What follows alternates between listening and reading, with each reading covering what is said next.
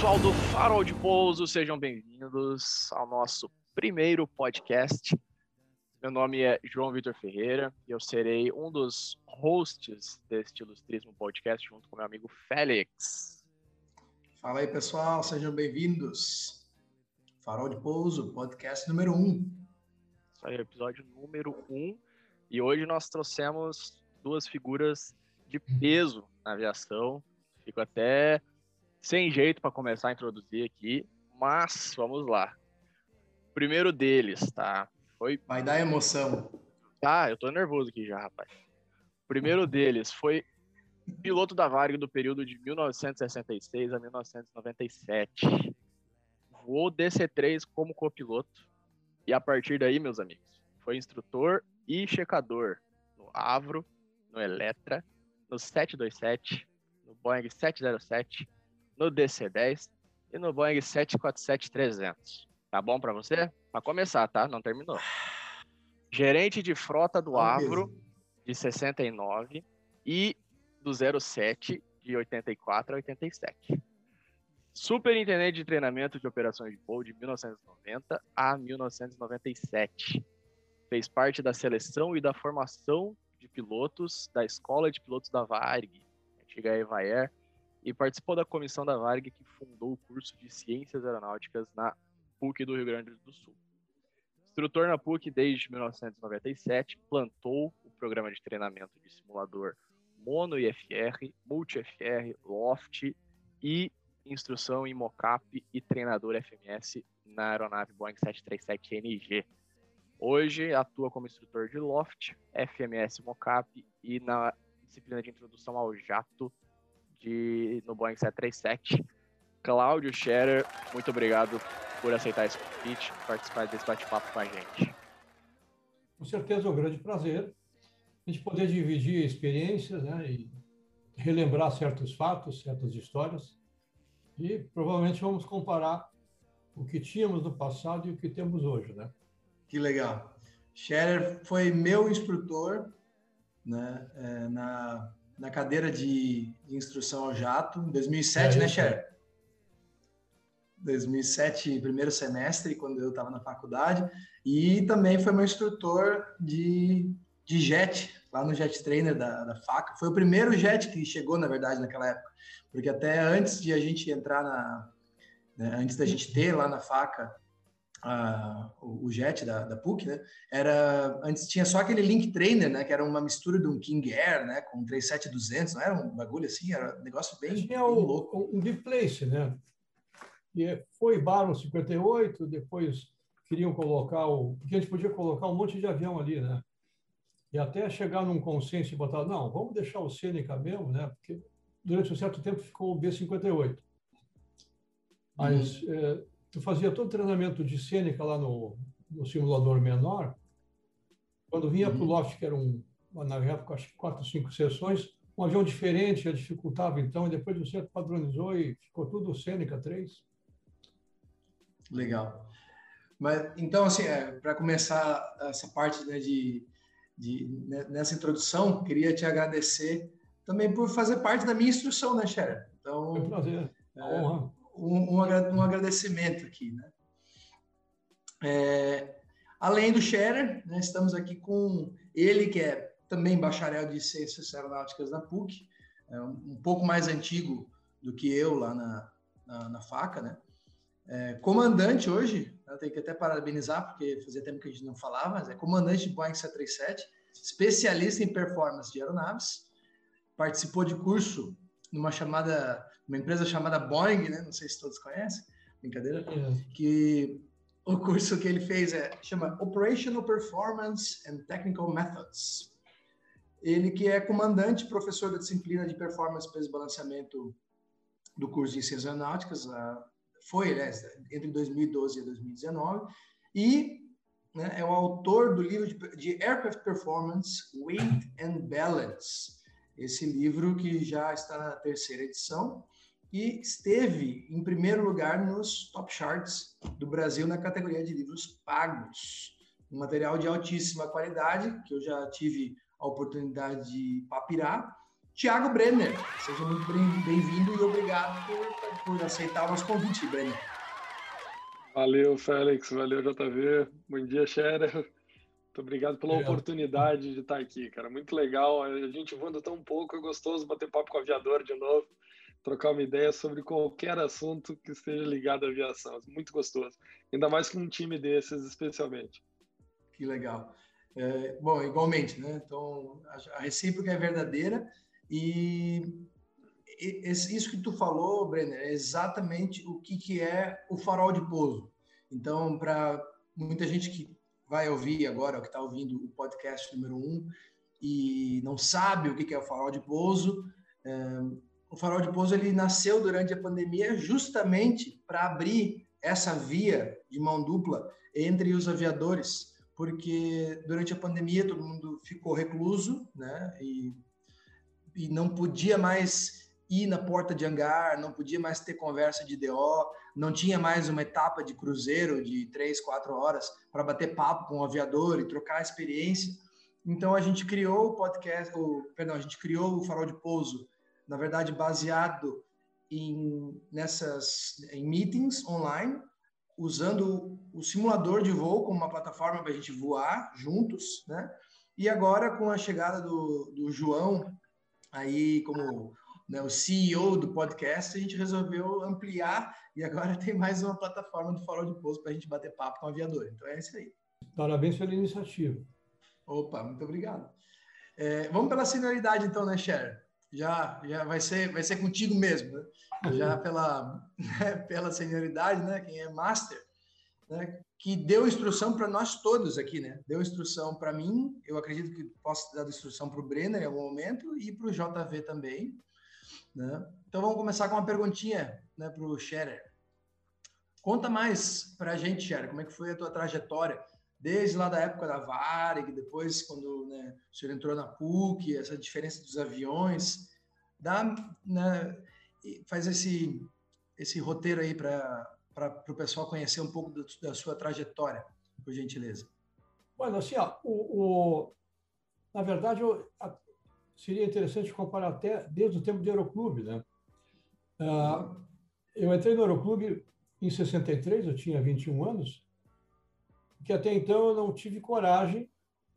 São, são coisas assim meio malucas, né? Eu já lia livro de aviação, já tinha lido Avião, Voo e Pilotagem, um marco dos anos 50, 60, e eu já sabia alguma coisa de avião e, e achava que eu não tinha ainda capacidade suficiente para entrar no aeroclube e começar a voar. E aí, um belo dia, eu disse, não, vai lá no aeroclube te matricula lá. Eu fui, peguei um ônibus lá para São Leopoldo, lá no tempo da Vila Charlau ainda, e fiz a matrícula lá e comecei o curso em março de 63. E daí foi, eu me dei conta, hoje, claro, a instrução que eu tive de, de voo é, era ministrada por instrutores que não tinham carteira de instrução, de instrutor, naquele tempo se chamava monitor. Hum. E o Aeroclube tinha dois ou três instrutores credenciados, que chamavam monitores, e eu lembro que eles colocavam o nome do, do lançamento do voo lá, instrutor, tipo assim, João da Silva, mas não era o João da Silva que voava comigo. Ele botava uma letrinha U em cima, dizendo assim, quem veio comigo foi o Urbano ou a letra M, que era o Chico Maia, o Cripa e tal. E eles, depois eu fiquei sabendo que eles já tinham 80, 90 senhoras de voz, eram piloto privado e estavam pretendendo fazer o curso de monitor comercial e eram auxiliares de instrução. Nossa. E o programa, assim, era meio intuitivo, né? Na hora vamos fazer voo reto horizontal, agora vamos fazer curva, agora fazer... Não era stall que chamavam, vou treinar perda. A gente fazia parafuso de cap 4 todo dia, né? E foi indo e tal. E hoje eu vejo que tudo que a gente aprendia naquele tempo era de ouvido. O instrutor João diz assim, não, a curva tu faz assim, puxa o manche assim, faz assim. Ah, tá. Não tinha um manual dizendo assim, faz assim, é como hoje a gente procura ter, né? E aí, fui voando, eu voava feito um doido no primeiro exame, a primeira banca de IPP, que foi, eu acho que em agosto, de março a agosto, eu fiquei em segunda época, mas eu já estava com umas 40 e poucas horas. Eu voava. Depois do solo, não tinha mais o que fazer no curso de PP, salvo uma, uns quatro ou cinco voos que eles chamavam de confirmação de solo e fazia umas manobras avançadas sobre estrada, que fazia depois do solo, né? E eu tinha lá, eu acho que, de instrução efetiva mesmo, acho que umas 25 horas, e eu tinha umas 80 horas de voo solo. Não tinha mais o que fazer, eu ia para o sábado lá, passava o sábado o dia inteiro, domingo o dia inteiro, tem irmão. 10 horas da manhã fazia um voo, de tarde fazia outro, domingo fazia outro. E quando eu fiz o meu. A segunda época do PP, que foi em novembro, que eu fui aprovado, eu já estava com 130 horas de voo, 25 ou 30 de instrução e 90 de, de voo solo. Aí, continuei voando tal, completei 200 horas. Outra coisa, me lembrei também de navegação. As, navega as navegações que a gente fazia, eu fiz três, eu fiz uma para Santa Maria, não me lembro assim que proa que eu botei. Eu disse assim, bota a proa daquele morro. Eu não fiz nenhuma navegação, ninguém me ensinou, disse assim, não, tu tem que ver o estimado através de Distância Velha, através do rio, através não sei o quê. Mas assim, eu fui levado pelo instrutor. A segunda foi um pouquinho mais longa, foi para Blumenau, que eu tinha que fazer lá, não sei, 300 milhas, 300 quilômetros e tal. Mas, ah, foi lá na minha terra. Pois é, e aí a navegação que eu saí de São Leopoldo, um dia bonito de manhã, eu fui para Blumenau, porque eu tinha um primo lá que eu queria visitar, uns parentes e tal, levou para Blumenau. E aí tomamos o rumo do litoral, e litoral, proa da praia, e é, navegação VOB. Tu conhece essa navegação, não? Visual não. Over the Beach. Não. Não conhecia, só conhecia o VOR. Pois é. Vou, aí, vou olhando o rio. É. E aí fomos VOB até Florianópolis, almoçamos lá, enchemos o tanque e fomos de VOR, Itajaí, Rio adentro, ah, tá? E aí fiquei lá uns três dias com meus primos e tal, e voltamos e tal, na volta, fiz um pouso de emergência no meio do rio lá, porque deu uma, um torozão lá. Eu tenho até a fotografia do PA-18 estacionado no meio das vacas lá. Mas pousou, e... pousou, pousou fora mesmo? Olha, eu estava com o instrutor, né? E aí pegamos um toró, estava indo por cima do rio ali e tal, uma chuvarada e tal. Olha, irmão, vamos pousar aqui porque a coisa tá feia, não dá para prosseguir visual. Aí na, na, lateral do rio lá tinha um, um campinho de milho recém aparado, né? E pousamos lá esperando a chuva melhorar. A chuva passou e começou a vir umas vacas perto, avião vermelho, né? Eu disse, tomara que não tem nenhum touro bravo aqui que não vai gostar do vermelho. Eu tirei a fotografia do instrutor dentro do avião lá. Que pena que eu não, não tirei fotografia comigo. Mas naquele campo de milho, assim, todo aparadinho. Né? E aí, a terceira navegação foi Porto Alegre, claro, São, São Leopoldo, Porto Alegre, porque ia ser um voo internacional. Eu ia para Montevidéu. Eu tinha uma namoradinha lá em Montevidéu. Tá, vamos para Montevidéu. Né? e a 18 também, era o luxo, eu, eu, nós não podíamos voar para 18, só com o instrutor. E aí, cara, nenhum preparo. Eu fui com a carta de, do IBGE, não, não tinha WC naquele tempo, o IBGE que a gente comprava aqui na, na livraria, e tracei um risco assim, nós ia fazer uma parada em pelota para fazer um pipi e fazer um lanche. E, e, nem pensamos em abastecer em pelota, porque o, o, o PA-18 tinha seis horas e meia de autonomia. E eu calculei assim, Porto Alegre Pelotas dá uma hora e pouco, e Pelotas Montevidéu dá lá mais três horas e pouco, não sei o quê. Eles não precisam abastecer. E aí, na hora do lanche, eu disse para o instrutor assim, cara, Brasil, aqui eu estou com dinheiro no bolso, vamos encher o tanque? Vamos. Enchi o tanque, seis horas e meia de autonomia. Previsão de vento, temperatura, nada, não vi nada. VOB de novo, visual de beach até, sabe? Fui contornando o litoral, não sabia nem que pro estava mantendo assim, era tudo assim, cara, incipiente. Sim. E aí, de Pelotas para Montevideo, que estava previsto, acho que umas três horas, umas quatro horas de voo, eu olhava lá, mantendo ali dois, três mil pés ali, e, a, e aquela cidadezinha não passava, 33 e não sei quem mais lá e tal, e a cidade não passava, né? Eu disse assim, que como anda devagar esse avião? Nós chegamos em Montevidéu, o pôr do sol era 6 e 10. E nós pousamos lá às 6h15, cara. Tempo de voo, 6 horas e 29. Eu tinha 6 e meia de economia. Imagina, pousou sem nada. Cara, eu, os indicadores de combustível, aquelas bolinhas do lado aqui, assim, na, na parte de cima da cabine, né? Aquelas bolinhas descendo, descendo, descendo, e multidão ali na frente, mas não chegava. Pousamos lá, a bolinha encostada no fundo ali, cara. Ia ser um, um escândalo. Tá? Mas foi assim que eu aprendi. Sim. Aí, isso foi já em 64, né? 65, fiquei voando um pouquinho, 66, entrei na Varg. Aí sim, é, depois vocês vão ver que eu vou, eu vou repartir assim, ó, instrução e treinamento. Né? Instrução é básica, que na verdade é uma educação em aviação, né? a, a, do Scratch, né? começamos do zero. Aí depois tu tem uma instrução já de IFR, para quem já, quem já sabe voar e vai voar por instrumento. Depois foi instrumento para o jato, é uma introdução, tem uma, uma certa, um certo peso diferente, né? E aí daí a entrada na empresa que assim, não é instrução, é treinamento. Você sabe disso, né? Tu já sabe muita coisa e tu é treinado para voar aquele avião que é um, é outro esquema e é treinado para voar com a tua empresa, que tem lá o MGO, tem lá a tua filosofia, enfim, não sei o quê. Mas, e eu considero essa instrução inicial na empresa, quando fui voar DC-3, mas mudou a minha vida. Né?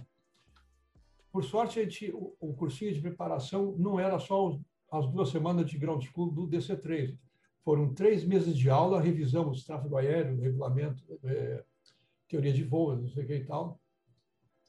E eu me lembro que de tráfego aéreo, tanto no Aeroclube quanto na Varig, não tinha literatura nenhuma.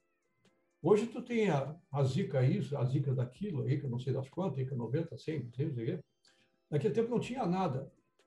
No Aeroclube, a única coisa que disseram para comprar, Xera, tu tem que comprar uma nave, que chamava Manual de Navegação. Uma nave é... Não, tu vai lá no aeroporto, tem uma banquinha do DAC, tu compra lá uma nave que é o AIP. Né? E toda a, a, a, disciplina de regulamento de tráfego aéreo que eu aprendi no Aeroclube foi baseado no AIP. Não, não sei se existia que eu não sei se, sabe, não sei. Aí na Varg revisamos tudo, mas aí com, com foco de empresa. Tá? É, o professor de tráfego aéreo era um controlador lá de, de Congonhas, lá da, da torre, o cara manjava para burro.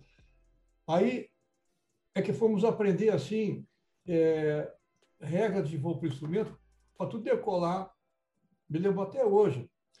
Qual é o limite de decolar de um aeródromo IFR que não opera de noite e tu vai com destino a um aeroporto que opera noturno?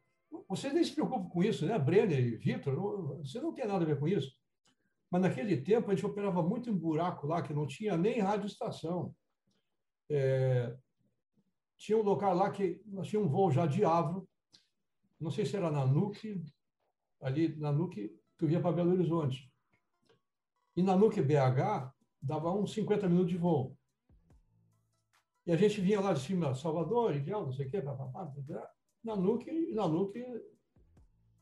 Só que a gente chegava em Nanuque, digamos que o pôr do sol fosse seis da tarde, e a gente pousava em Nanuque 5h45. E como o Nanuque dava 50 minutos, eu tinha que decolar 5 minutos antes do pôr do sol, porque, pela regra de tráfego naquele tempo, decolando diurno no pousar noturno, eu, eu tinha que bloquear o aeródromo noturno no máximo 45 minutos após o pôr do sol. Vocês sabem disso, não, Brenner? Não faço a menor ideia. Não tem, claro. Mas Nunca tinha visto também. Você só opera nosso de luxo, vocês nem fazem plano de voo. Antes de pousar em Nanuque, eu tinha que pedir para o radiooperador lá, o, o, telegrafista, chama o centro, piripipipi, e pede um plano de voo, dizendo que eu vou decolar a tal hora de Nanuque, que o tempo de voo daria 45 minutos após o pôr do sol no bloqueio de Belo Horizonte. Só que eu posava em Nanuque 5h45, desembarque, não sei o quê, papapá, não abastecia, porque o avião já vinha pronto a abastecer. A gente decolava às 6h10. já estava. O sol já tinha se posto às 6 horas. E aí, o bloqueio de Belo Horizonte dava às 7 da noite. E eu tinha que bloquear Belo Horizonte às 6h45. E a gente decolava. A gente pedia para o radiooperador dar decolagem no centro antes de decolar. Para ficar nos 45 minutos. Cara, você é uma maluquice. Para dar a legalidade, né? Só que eu, eu, eu decolava de. A mensagem de decolagem era aos 45. Eu decolava efetivamente 6 e 5, 6 e 10. De bici, né? E aí, durante o voo, o controlador de Belo Horizonte já nos conhecia. Ô, oh, Delta Vitor, onde é que vocês andam aqui? Olha, peguei um ventão de proa, vou atrasar meu bloqueio de Belo Horizonte. Né? Ah, ciente, já entendi. Eu já manjava do maracutaia tudo. Mas assim, aí aprendi mesmo o que, que é tráfego aéreo, regulamento e tal. Esse negócio de pedir plano de voo, o, a, a etapa Marabá-Belém, hoje o Brenner posa lá de Marabá vai para Belém, ele não se preocupa com nada. O plano está feito, aprovado, o Dove já mandou, não sei o quê. Tu quer saber só a performance, né, Brenner? Só lá, Às vezes nem isso. Nem isso, né? Mas ninguém se preocupa com o plano de voo. Eu estava chegando em Marabá, eu tinha que pedir para o rádio operador lá, oh, pede para o centro aí, nível 80, não sei o quê, papapá. Ele perguntava, qual é a estimada de decolagem, comandante? Olha, bota aí às 17h30. Tá? 17h30, não sei o quê. Aí eu estava posando e eu disse assim, o centro aprovou teu plano. Sabe? Se eu não recebesse essa mensagem antes do pouso, eu não podia decolar. Sabe? É um negócio qualquer lá. Mas, enfim, a, a, o DC3 foi a minha escola, assim, cara, eu, eu vi o mundo de outro jeito. Tá? Mas também nada tinha de leitura, era tudo que os comandantes ensinavam, o que tu ia aprender na marra, não sei o que e tal. E o treinamento prático, assim, ó, o, o, treinamento consistia em treinamento de rota, 100 horas de rota, dava mais ou menos uns dois meses e pouco. Tinha que fazer no mínimo X pouso e tal, mas tu tinha que treinar emergência e não tinha simulador. Depois de uns três ou quatro voos, que a gente já estava mais ou menos. É que nem os instrutores gozavam assim, né? Como é que está esse capa, esse, esse copiloto da intuição? Está com o avião na mão a gente ouvia o comentário e ficava, oba, só que não sabe o que fazer com ele. Tá bom. Na mão, só que não sabe o que fazer com ele. E aí, depois de umas horinhas, ele disse assim, poxa, no sábado, lá em Goiânia, minha base, né, vou fazer um local às três horas da tarde. Porra, local, o que, que é isso? Aí decolar, vamos treinar stop, curva de grande, não sei o quê. A partir do terceiro, quarto voo, tu treinava corte de motor, cara. Ficava lá. Você se lembra, Brenda, curva cronometrada com o motor cortado? É, você fez bastante, pelo menos no simulador. Pois é. Sim. Nós fazíamos desse treino lá e cortava o motor. Só que ele cortava o motor, só que né? agora entra em curva cronometrada e o pau e bola ali bonitinho, dois minutos, não sei o quê, blá, blá, blá, blá. Ah, muito bem. Se ele se saísse bem, ele fazia, vamos fazer de novo com os dois motores e eu corto no meio da curva. É por isso que eu, né, Vitor, tu recentemente, pô, isso é maluquice, cara, tem que fazer. Aprender bom instrumento, escândalo, não sei o que e tal. Então fazia. É, só não fazia corte de motor da decolagem para copiloto. Mas eu, eu voei de, de saco, porque quando eu ia, instrução, eu, eu, eu ia entrar em instrução para comando, naquele tempo tinha que ter no mínimo 1.200 horas de copiloto para passar comando. E eu, quando fui classificado, não, e tu tinha que ter no mínimo, acho que 50 ou 100 horas de noturno, não me lembro, tem um mínimo de hora noturna. E no DC3 fazia pouca hora noturna, porque eu só operava em lugar visual, e quando muito chegava em Belém, lá no norte, 30 minutos depois de Porto Sol, em São Luís também, assim, o voo noturno era muito pouco. E aí eu fui classificado, e eu tinha mil 1.020 horas de voo, e o meu conceito técnico era bom, e eu tinha PLA teórico, eu disse assim, vai, ser, vai entrar em para comando, com mil horas de DC-3. Mas só que eu estava no abro, já, já tinha 1.020 horas total. Mas eu disse, meio humilde assim, mas eu não tenho 1.200 horas, os outros chefes lá, né? Não, mas a instrução em rota conta e tu vai completar 1.200 certinho no final da instrução em rota, de comando. Que legal. E aí fizeram a conta e eu não tinha hora noturna. E aí me autorizaram a voar DC-3, Conver e Curtis Commander, que tinha ainda naquele tempo, onde tinha voo noturno, a escala me diz assim, hoje tem um cargueiro noturno das 11 para o Galeão e volta, de Curtis. E aí eu ia no... Eu ganhava... ia lá no, no, no, no Curtis, lá no é C46, né? É. E, e não precisava ter conversão de tipo nada, é só é. sentar lá dentro. A, minha, a minha habilitação de, de, de copiloto DC3 não tinha nada, era multimotor e FR, não tinha habilitação, só comandante que tinha, o copiloto não tinha. E aí eu viajei muito de extra de noturna de Conver, de curso eu fiz acho que um voo só, mas de DC3 eu fiz muitos. E eu me lembro que eu e não, e não tinha onde sentar, cara, o jump seat lá não tinha, eu ficava de pé na, na portinha do DC3 assistindo a operação. E várias vezes eu tinha copiloto instrução para comando de noite, cargueiro lotado, 12.200 quilos ali, ó, esbarro. E o cara foi decolar de, de Congonhas para Porto Alegre.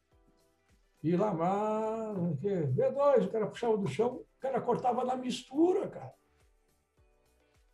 Cortava na mistura. Tá louco. E eu me borrando ali, cara, se o copiloto errasse, ia dar um problema muito sério. Aliás, como deu um 737-200 de uma empresa congênere lá em Manaus, não, não depois, né? Vocês lembram, né? Não, não essa eu não conheço. Um 37-200 cargueiro, que a empresa tinha um simulador nível A, né? E os caras treinavam corte de motor, mas o nível lá não representava bem, então dava só um pouquinho de, de zero, né? só um pouquinho de pedal e tal, e resolvia. Mas no avião, saiu do chão, cortaram o motor lá, ele deu o pezinho de sempre, só que o avião. Né? E, mas é, tudo era tremendo local. No Avo, também local, a gente fazia umas 15 horas de voo local para copiloto, e, e na instrução para comando, eu fiz, acho que, 25 horas de voo local, em três fases: oito horas na fase visual, oito horas na fase de instrumento e oito horas na fase de emergência. E aí tu, tu, tu, cortava o motor, entrava em curva cronometrada e arremetia monomotor, não sei o que e tal, fazia o diabo. Então, é, essa instrução, é, a inicial no DC3, então, foi, assim, abriu um mundo novo, mas o risco de voos locais, porque não tinha simulador, era enorme, né? Na empresa que eu voei, eu não me lembro de ter tido incidente. Aliás, teve um incidente com árvore em Porto Alegre.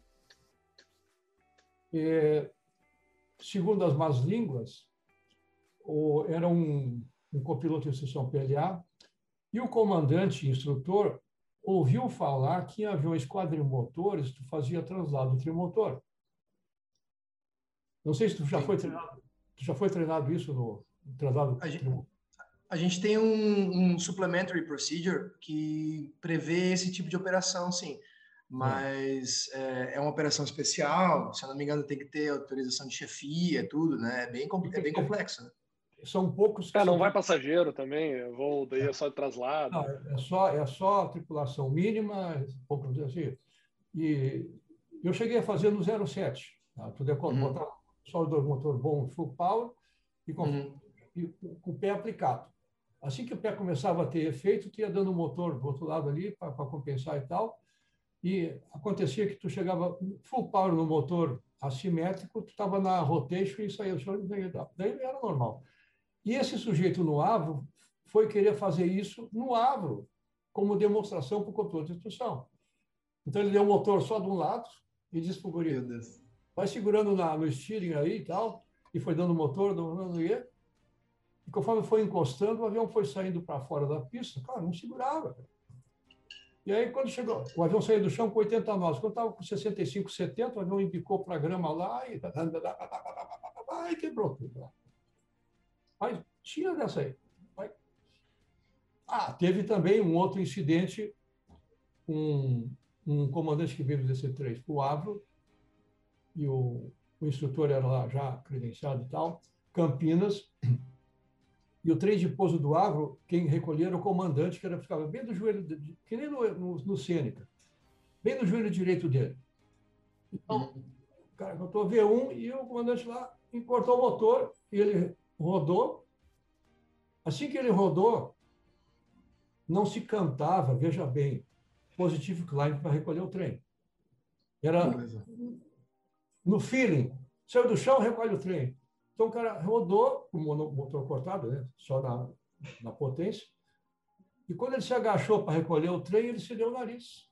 Aí o, o comandante, que era o instrutor, que eu conhecia ele muito bem, me contou, Xera, quando o cara deu o gear up, em seguidinha lá, eu vi aquele barulhinho da ponta de hélice, sabe, a pontinha de hélice pegando no, no lá em Campinas. Pô, novinho, tinha uns dois meses de prova.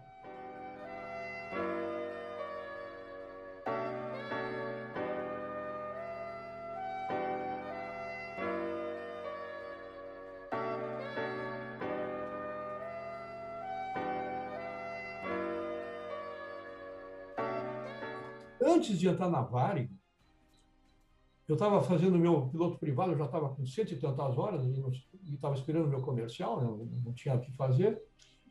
Eu fiquei desempregado uns três ou quatro meses, aqui em 65, e a Varig tinha fechado o Evaer e o Link Trainer lá ficou ocioso total. Então, correu a, a boca fina aqui no aeroporto todo, olha, a Varig está vendendo hora de simulador lá, de Link Trainer para quem quiser. Eu fominha, cara, em preço, em dinheiro de hoje, era coisa assim de, de 30, 30 reais a hora de voo. Era de graça. E eu me esbaldei. Eu estava desempregado, eu ia todo dia lá. Pô, rádio compasso, polegada, mistura e RPM, não sei o que e tal. Me divertia naquele link treino um monte. E eu me lembro que tinha três link trainers numa sala grande, lá no canto tinha o famoso headphone. O que era isso? O headphone era o simulador de Super Constellation. Oh. A gente ouvia o barulho lá, mas era, é, era uma cabine, quase um mock-up que tinha motor e tal, assim, né? É bem incipiente, não tinha visual, claro. A gente via o ronco dos motores e tal. E aqueles antigão, né? cabelo branco. Assim, pô, eu tinha 20 anos, 20 e poucos anos entrava aqueles caras assim, né? Os masters de Super Constellation.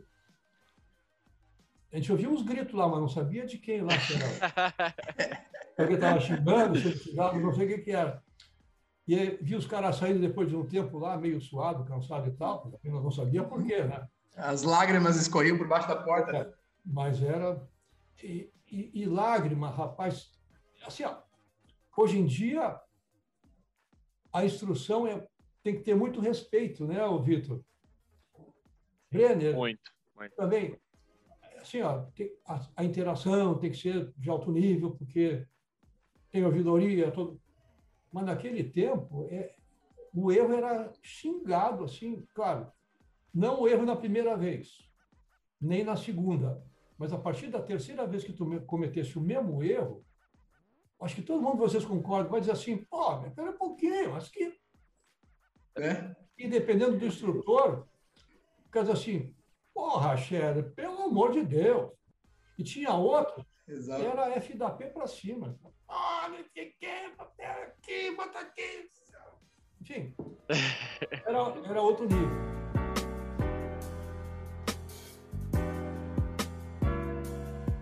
Naquele ano de 66, o manual de operação DC3 já não era mais reproduzido na, na empresa e a gente não tinha.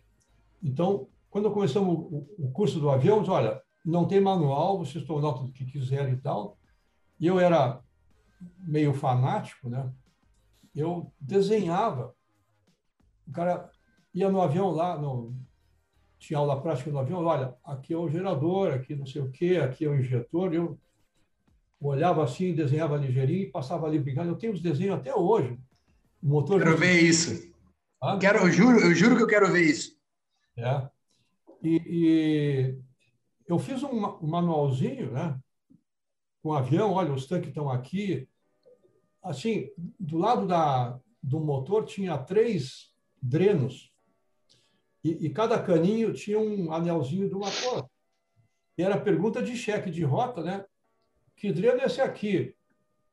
Ah, esse é do óleo, esse aqui é do óleo hidráulico, esse aqui. Se não identificasse, era ponto negativo, né? E eu tinha tudo desenhado, tem até hoje eu guardei os troços aqui, eu sou meio doido, sabe? Mas caprichadinho, desenhado, um pistãozinho lá com a, com a válvula, não sei o quê, magneto e tal. E, que legal. Então, eu, eu, como eu trabalhei cinco anos numa empresa aqui em Porto Alegre, de uma concessionária Volkswagen, eu seguidamente ia na oficina para ver o cara desmontar o motor, então eu conhecia pistão, cilindro, magneto não, mas distribuição e tal. E quando eu fui fazer o curso lá do CAP 4, né, para mim não era novidade, né? Tem duas velas, ah, que bom. Hoje tem muito aluno que já tem lá umas 80 horas de voo e tu pergunta por que que tem dois magnetos, né? Uhum. E até eu acho que é por falta do curso presencial do piloto privado é que eles vão para o comercial e acham que o magneto esquerdo alimenta o cilindro da esquerda e o magneto direito alimenta o cilindro da esquerda, da direita, sabe? É. é uma coisa meio assim, perdida. É o que faz falta um curso de piloto privado de conhecimento técnico, enfim. Uhum. E navegação também, é, eu vejo hoje, é, às vezes o desconhecimento do aluno me causa é, não mal-estar, me causa um pouco de, não sei se é tristeza ou desalento. Eu fico com pena do aluno, né? Uhum. eu converso muito com o jovem, tanto na PUC como fora daqui, e eu pergunto assim: tu vai sair, digamos assim, vamos um exemplo qualquer, Poços de Caldas e tu quer para Pirassununga, um voozinho do simulador. Como é que tu faz para ir para lá? Ele disse assim: eu decolo. Assim, não sei se você. Poço de Caldas fica num ponto e mais ou menos Pirassununga fica mais ou menos no curso 270, umas 50 milhas para o lado oeste, né? E ele decola da 09 de, de Poço de Caldas e ele traça na carta uma curva para a direita, que seria a perna contra o vento da, daquele decolou, é a perna do vento que decolou, e dali ele traça uma direta para Pirassununga. Eu disse assim, como é que tu sabe esse curso para Pirassununga? Ele disse, não, eu sintonizo e quando entrar eu aprovo Pirassununga. E eu fico assim, desalentado, como é que ele não botou na carta um risco de postos para Pirassununga e botou outra em cima? Não, o curso de postos para Pirassununga é 275. Mas eles não fazem isso, eu não sei se é falta de doutrina, falta de ensino, falta de conhecimento, eles acreditam que eu decolo no escuro e, e sintonizo. E eu pergunto, e se não entrar? Eles não sabem para onde é que eles vão. Sim. Brenda, tu entende o que eu estou falando, Brenda? Cara, eu acho que vai até além a coisa, sabe? É, o, o conhecimento da, da aviação, do, da história da aviação, ela, ela passa por, por isso daí. Uh, o, o, aluno, a sensação que eu tenho é que ele quer cada vez mais entregar tarefas que eram dele para a modernidade. Então, não, mas uhum. uh, eu não preciso disso porque a minha carta é uma WC que tem um GPS que vai traçando em cima. Ou não, mas o meu avião tem um GPS. Ah, não, mas eu vou com um Garmin 1000. E, e daí vai para trás também, questão da mecânica que tu falou. Uh, não, eu não preciso saber mecânica porque não, não, não, preciso conhecer do meu avião. Quem vai conhecer é o mecânico, eu só entro no avião, decolo e, e lanço o log lá depois das minhas horas de voo. Uhum. Mas a, o piloto ele não se dá conta, mas o próprio aluno com esse desleixo por qualquer conhecimento adicional está entregando a aviação para o computador. É, é, esse caminho da aviação de retirar o piloto da cabine é, se tu perguntar para qualquer piloto da aviação comercial hoje, ele diz: não, eu não, não gostaria de voar um avião que não tivesse um piloto lá na frente. E ao mesmo tempo, qualquer piloto de geração mais nova, ele pode até ter a mesma resposta, mas ele não tem a mesma atitude para manter o piloto lá dentro, porque ele está delegando cada vez mais tarefas sem nenhuma vontade de conhecer o processo das tarefas que ele está delegando. Uhum.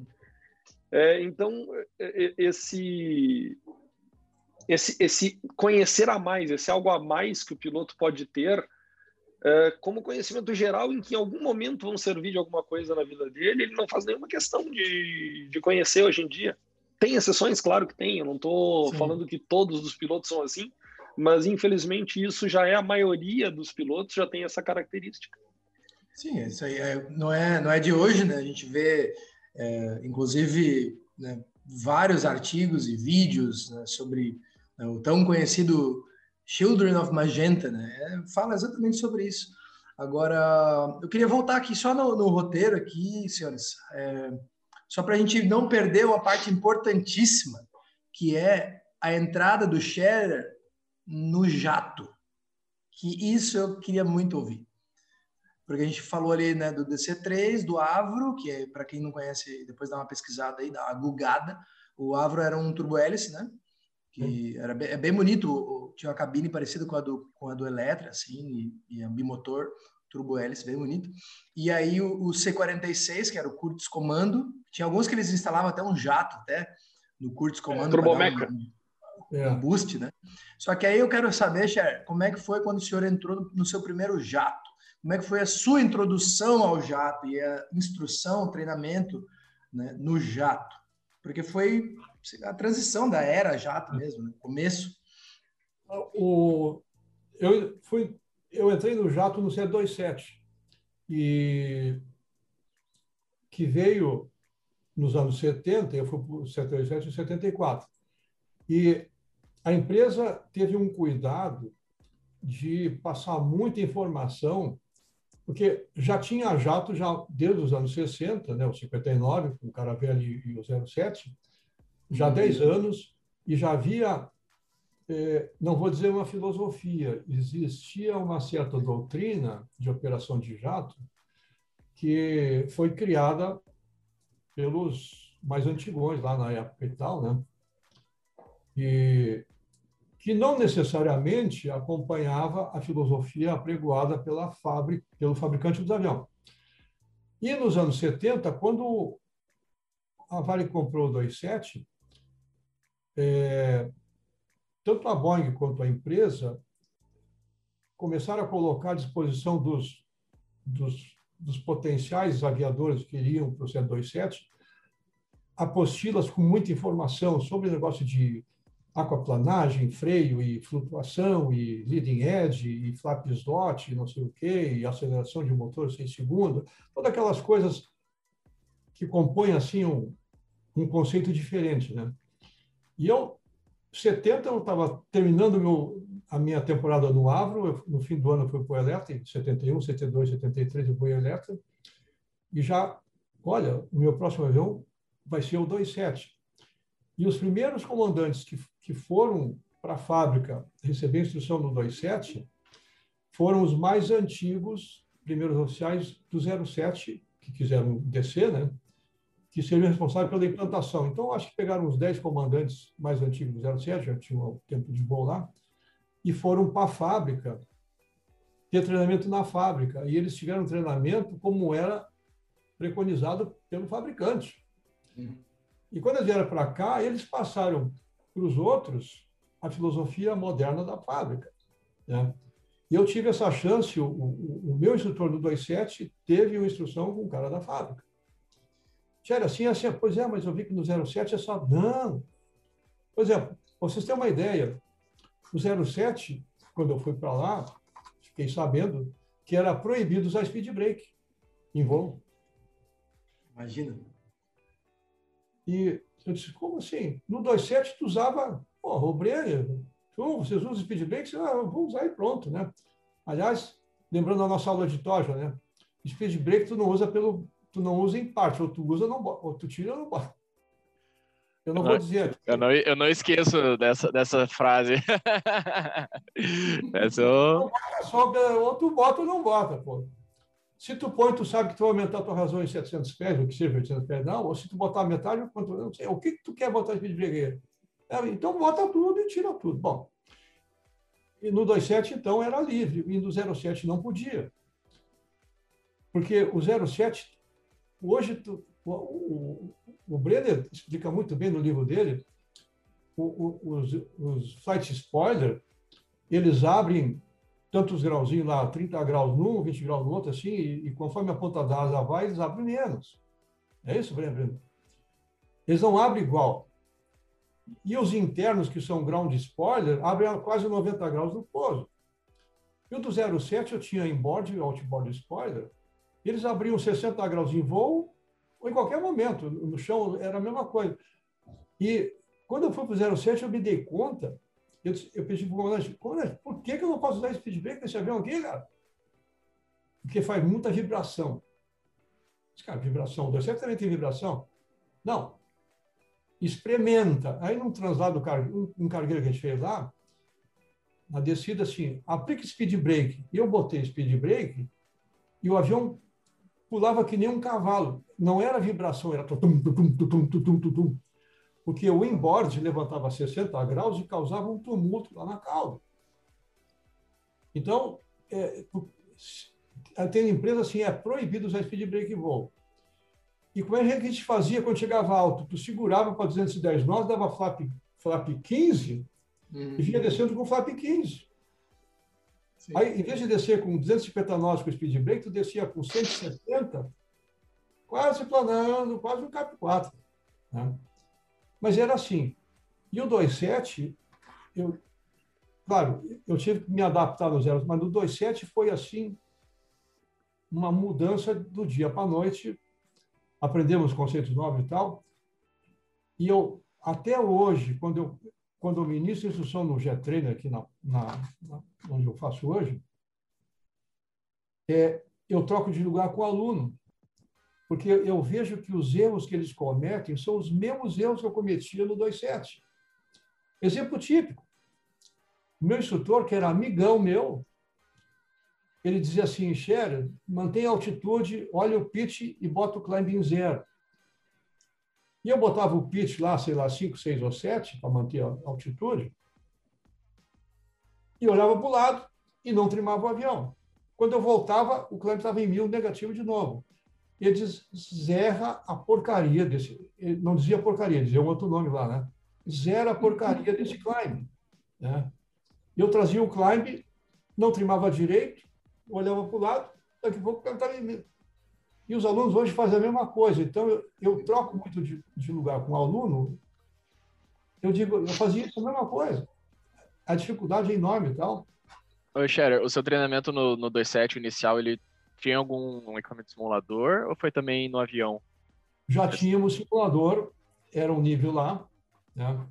e ele representava, assim, 60% da realidade. Voava direitinho, bacana e tal. Só que ele não tinha movimento. O movimento dele era, era um. para cima e para baixo. Era só uns tranquinhos que ele dava, não era grande coisa.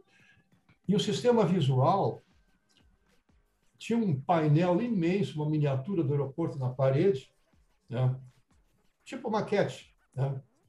E tinha um guindaste com uma câmera desse tamanho, cheio de cabos e roldanas, que, tinha um controlador lá na, na sala do simulador.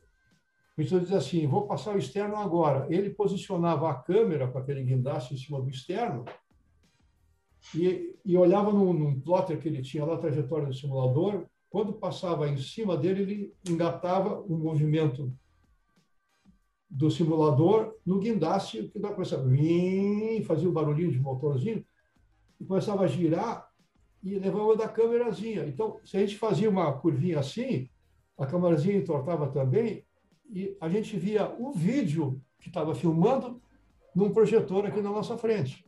Tá? Que loucura! E só que quem via direito é o piloto da esquerda, da direita via o vídeo meio atravessado, né? Uhum. E esse visual era compartilhado pelo 27 e pelo 07. Então, o instrutor nosso dizia assim, ah, vou passar o externo daqui a 30 segundos, fica de olho aí. Ele disse assim, frisa aí porque o 07 está na final agora, eu não posso passar. Então, eu tinha que esperar o 07 pousar. O 07 pousava, ele trazia a câmera de volta. Ah, ok, pode soltar aí. É uma 4, 5 minutos depois. Então era um negócio... Que eu, legal. Você cara. reclamando Parece... que o simulador é meio lento, não sei o quê, ó, ó, como que era há uns tempos atrás. É. Mas aí a gente, a gente fazia o treinamento de simulador também 10 sessões como hoje, E foi também uma, uma transição, sim, não digo traumática, mas foi fantástica, porque um mundo completamente novo, né? E esse negócio de, de cravar velocidade, no Eletra, tu tinha que manter lá 170 nós, se tivesse com 180, 185, ninguém se importava muito. Mas no 27, o flap 15 era 170. Né? E o ponteirinho ficava em 170 cravado. E a gente botava lá X% de NU lá e gravava. E passou a ser normal aquilo. Mas terminado o cheque em simulador, tu fazia local. E eu fiz umas quase 10 horas de local no 27 depois do simulador. Lógico, tu não fazia, eles mandavam, se, se, se, o grupo era de quatro ou seis alunos, subiam seis alunos, com, com dois flashes para se revezando, e um instrutor. A gente, o primeiro voo era 10 mil pés, recuperação de stall, não sei o quê, curva de 45, então não sei o quê e tal. Depois nós ia para 35 mil pés, botava lá full power, até ultrapassar o barber pole, para sentir o, o, o high speed Buffett. Né? Ok, viu? Então, era Mach 88 e tocava o Buffett com 89. Agora, põe Mach 84 e faz uma curva de 30 graus. Ah, segura aí. Põe 35, põe 40. Quando chegava em 45, com o Mach 84, tocava o high speed Buffett, não o Klecker, o high speed Buffett.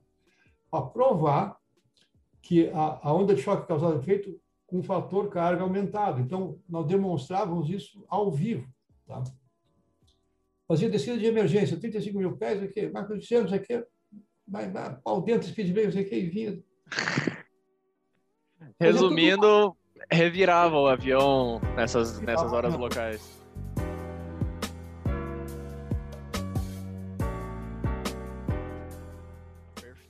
Cara, acho que o pessoal conseguiu ver muito claramente como que foi a tua, tua trajetória, pelo menos até o jato, né? E agora vamos fazer um, um melhor dos dois mundos, fazer um contraste agora, pedir para o Brenner puder também contar um pouco como que, como que foi a, a entrada na aviação até a chegada na, na linha aérea, como que foram os steps, o pessoal poder, poder entender também é, isso. Ele vai ter ah, cara, para mim foi muito menos emocionante.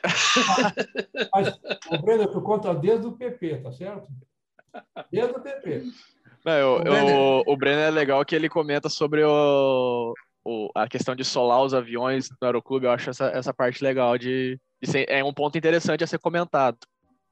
Ah, cara, isso daí é uma coisa que eu vejo uma judiaria no que acontece hoje, sabe? Porque eu me lembro quando eu entrei no aeroclube e, e comecei a voar, uh, tinha muito aquela história de qual aeroclube que tu vai procurar para fazer teus voos, né? E durante esse processo, me lembro uma coisa que me chamou muito a atenção quando eu estava visitando o Aeroclube do Rio Grande do Sul na época. Um, cara que me falou uma coisa que eu carreguei pro resto da vida. Que ele disse assim para mim: Ó, oh, esse Aeroclube aqui ele realmente é um pouquinho mais caro e tudo mais, mas uma coisa nas visitas que tu vai fazer, tu tem que levar muito em consideração. Quando tu procura uma, uma escola para iniciar teu treinamento, tu vai ver que vai ter muita gente que vai bater no teu ombro e dizer assim, vem fazer tuas horas aqui com a gente. E, cara, horas tu pode fazer em qualquer lugar, inclusive em casa. Tu pega uma caneta lá e faz tuas horas. Tá resolvido. Agora, aquela escola que bater no teu ombro e dizer assim, vem fazer teu treinamento aqui com a gente, bom, agora tu já começa a olhar com olhos diferentes. Uh, hora de voo tu pode inclusive fazer de passageiro e muita gente faz isso. Muita gente às vezes precisa completar a hora para fazer alguma coisa, paga, voa de cruzeiro o tempo que o avião pode voar. Qual é a autonomia que tem esse avião? Seis horas. Faz cinco horas de voo de cruzeiro e tá beleza. Ganha cinco horas de experiência. Uh, e é uma mentira. Então, eu realmente, na época, procurei uma escola que me oferecesse um treinamento diferenciado e eu acho que eu fui um cara muito sortudo nisso eu peguei uma escola no auge da sua capacidade de produção, em termos assim, voava muito naquela época, muito. Então tinha muito tráfego aéreo dentro de uma escola, um troço sensacional de ver. E no, no auge da sua capacidade uh, intelectual, vou dizer assim, como instituição. Tinha instrutores de excelente qualidade, eram, era coordenada por uma pessoa que eu admiro muito, que é o Comandante Machado. E, então acho que eu fui um cara de muita sorte. muitíssima sorte de ter podido ter os instrutores que eu tive na escola que eu tive com o tipo de, de, de instrução que, que, que, me foi dado. Uh, e uma coisa que eu achei muito legal é que era uma escola e era um tempo em que se propiciava voo solo. E, e o que, que, era o voo solo? Que na época, para o aluno, quando ele entra na, na instrução, é nada mais nada menos do que uma fase, do que uma conquista, dizendo, putz, se o instrutor confia em mim, eu vou dar uma voltinha sozinho nesse avião. Mas se a gente olhar de um ponto de vista mais afastado, assim, agora que a gente já passou por tudo isso e olhar para a escola, o voo solo ele não é nada mais nada menos do que um atestado de competência da escola sobre o treinamento que ela está ministrando. Então, eu acho muito legal isso que eu tive a oportunidade de solar absolutamente todos os aviões que eu voei naquela escola. E hoje, quando eu olho muitas escolas em que o seu aluno passa por todas as fases do treinamento, se fala piloto comercial, IFR multimotor, sem ter nunca feito um voo solo, se fez um, fez aquele, um no PP, que ele dá uma volta e pousa sozinho e acabou, ele não faz mais nada. Isso não é um problema do aluno, isso é um problema da própria escola. A escola ela está dizendo para o aluno, no momento que ela não deixa ele voar solo, ela está dizendo para ele mais ou menos o seguinte: eu sou tão ruim como instrução, como, como uma instituição de instrução, que eu não confio naquilo que eu estou passando para ti e acho que tu é fraco. E o problema não é tu, o problema sou eu. Eu, escola, eu, instituição, te, te ministro um treinamento que é tão ruim que eu não sou capaz de acreditar que tu vai conseguir dar a volta nesse avião solo, que tu vai navegar solo, que tu vai fazer alguma coisa solo. É isso que a escola está fazendo. Escolas, algumas escolas eu acho que hoje em dia até estão voltando a dar um pouco mais de, de liberdade para aluno, assim, é, para navegar para fora com o instrutor, e algumas eu estou vendo que estão proporcionando esse tipo de, de voo solo, assim, navegação solo. Né? Mas eu sou um exemplo desse. Eu fiz praticamente toda a minha instrução, cara, eu não voei solo quase nunca. A escola olhava para ti e dizia o seguinte: eu não confio no Félix. Mas o problema é o Félix? Não, o problema é a escola. A escola estava atestando que o treinamento dela não era adequado. Eu digo, meu treinamento é tão ruim que eu não consigo dizer para o aluno A, B ou C que ele pode voar solo. Isso é um treinamento, isso é um atestado de ruindade da escola. Isso é que eu vejo. Uhum. Tu pega uma escola, quando tu entra numa escola que a escola não te deixa voar solo, e, e, é uma escola também que às vezes ela tem medo e ela trabalha o business ao invés de trabalhar o, o, o ela trabalha o dinheiro ao invés de trabalhar o ideal o ideal no sentido de ideia, de, de conceito, de, de... O, o, ensino da, da, instrução, né? Ela não está preocupada então, com é seguinte, formar um aviador. O que, que acontece? A escola ela diz o seguinte: ah, qual é o mínimo que a ANAC, na época do DAC, hoje a ANAC exige para checar o piloto privado? Ah, são 40 horas de voo. Tá bom, então todo aluno da minha escola checa com 40 horas de voo. Isso é um absurdo tremendo. Uhum. Isso é um absurdo tremendo. Tem aluno que vai checar com 40 horas de voo? Tem. Tem aluno que vai checar com 50, 60, 70 ou 100.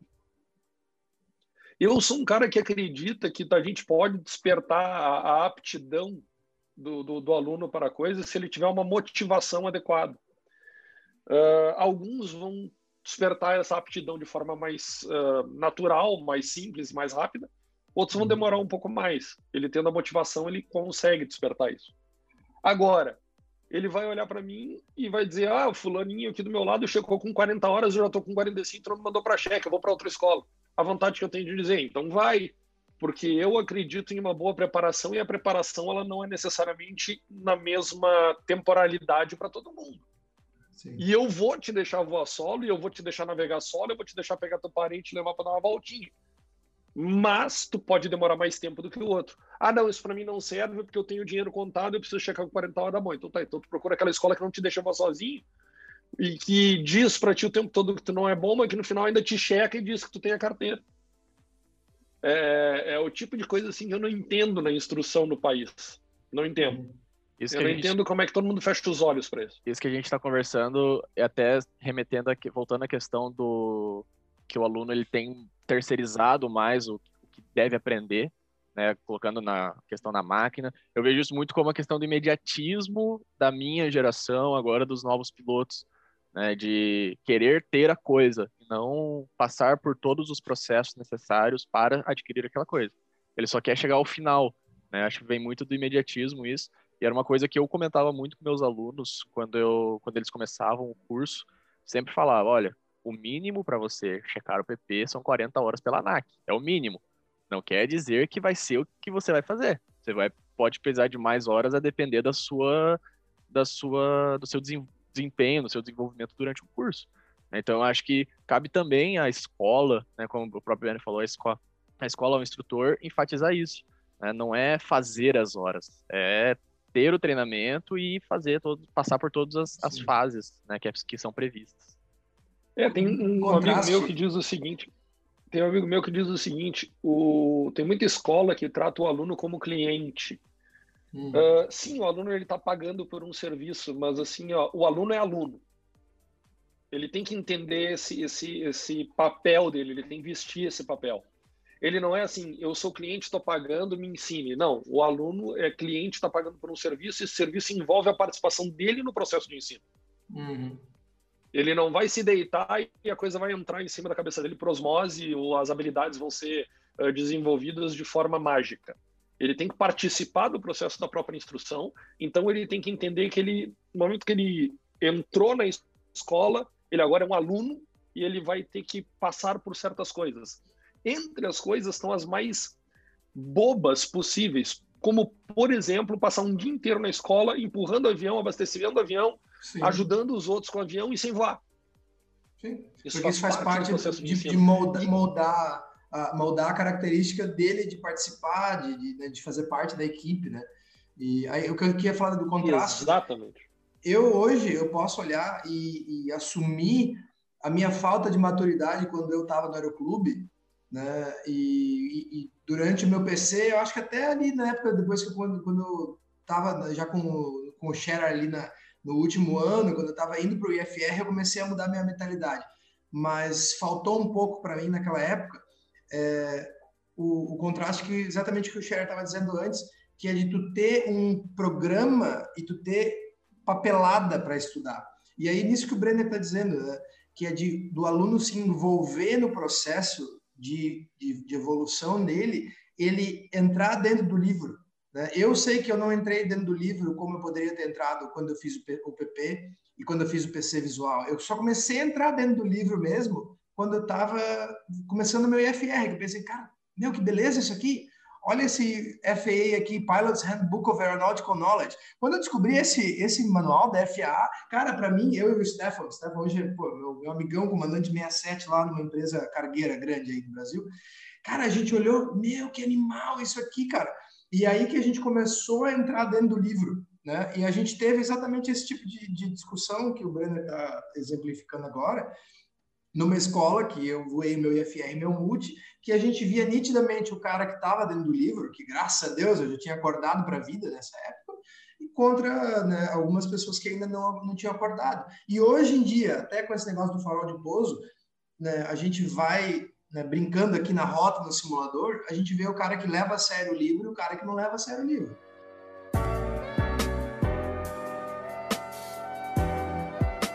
Então, Brenner, criando continuidade aí, a... estávamos no Aeroclube e você escolheu a sua escola, que sola todo mundo. Ah, e daí, cara, dali pra diante, o que, que aconteceu? Eu comecei a fazer meu piloto privado e, enfim, chequei meu piloto privado, escolhi entrar na PUC, tive a oportunidade de fazer a Faculdade de Ciências Aeronáuticas. Ao longo dos três anos de faculdade, eu fiz também o meu piloto comercial juntos. Na época que eu entrei na Faculdade de Ciências Aeronáuticas da PUC, eh, ela ainda exigia que todo mundo que entrasse já fosse piloto privado. Então, é, eu ia pedir para você falar sobre isso. Entramos piloto privado, saímos piloto comercial e FR Multi.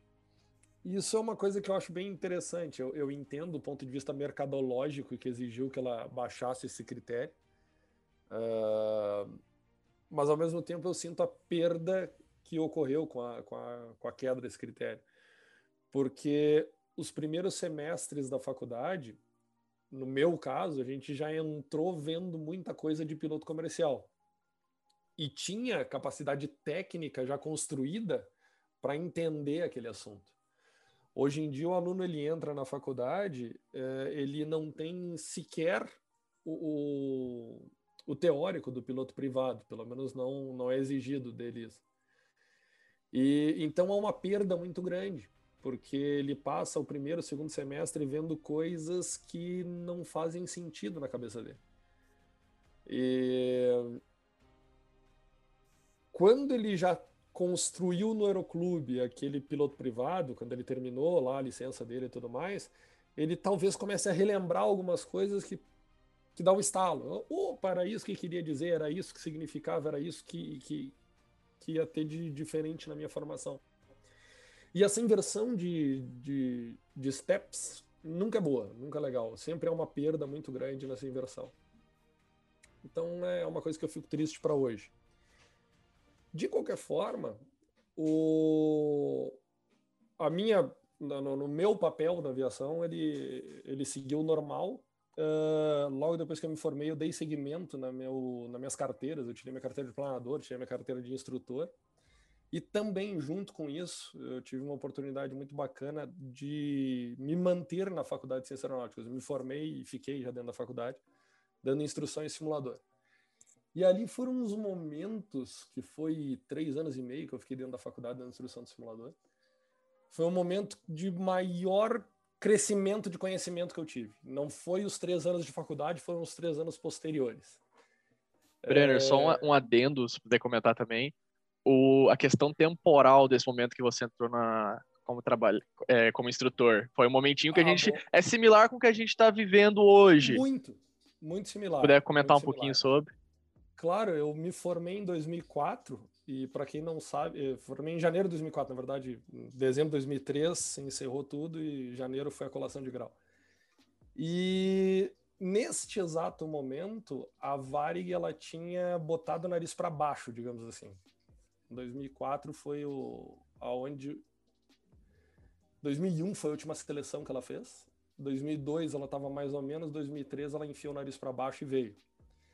Então vocês imaginam na época a maior empresa aérea do país uh, começando a minguar, minguar e minguar, até fechar as portas em 2006.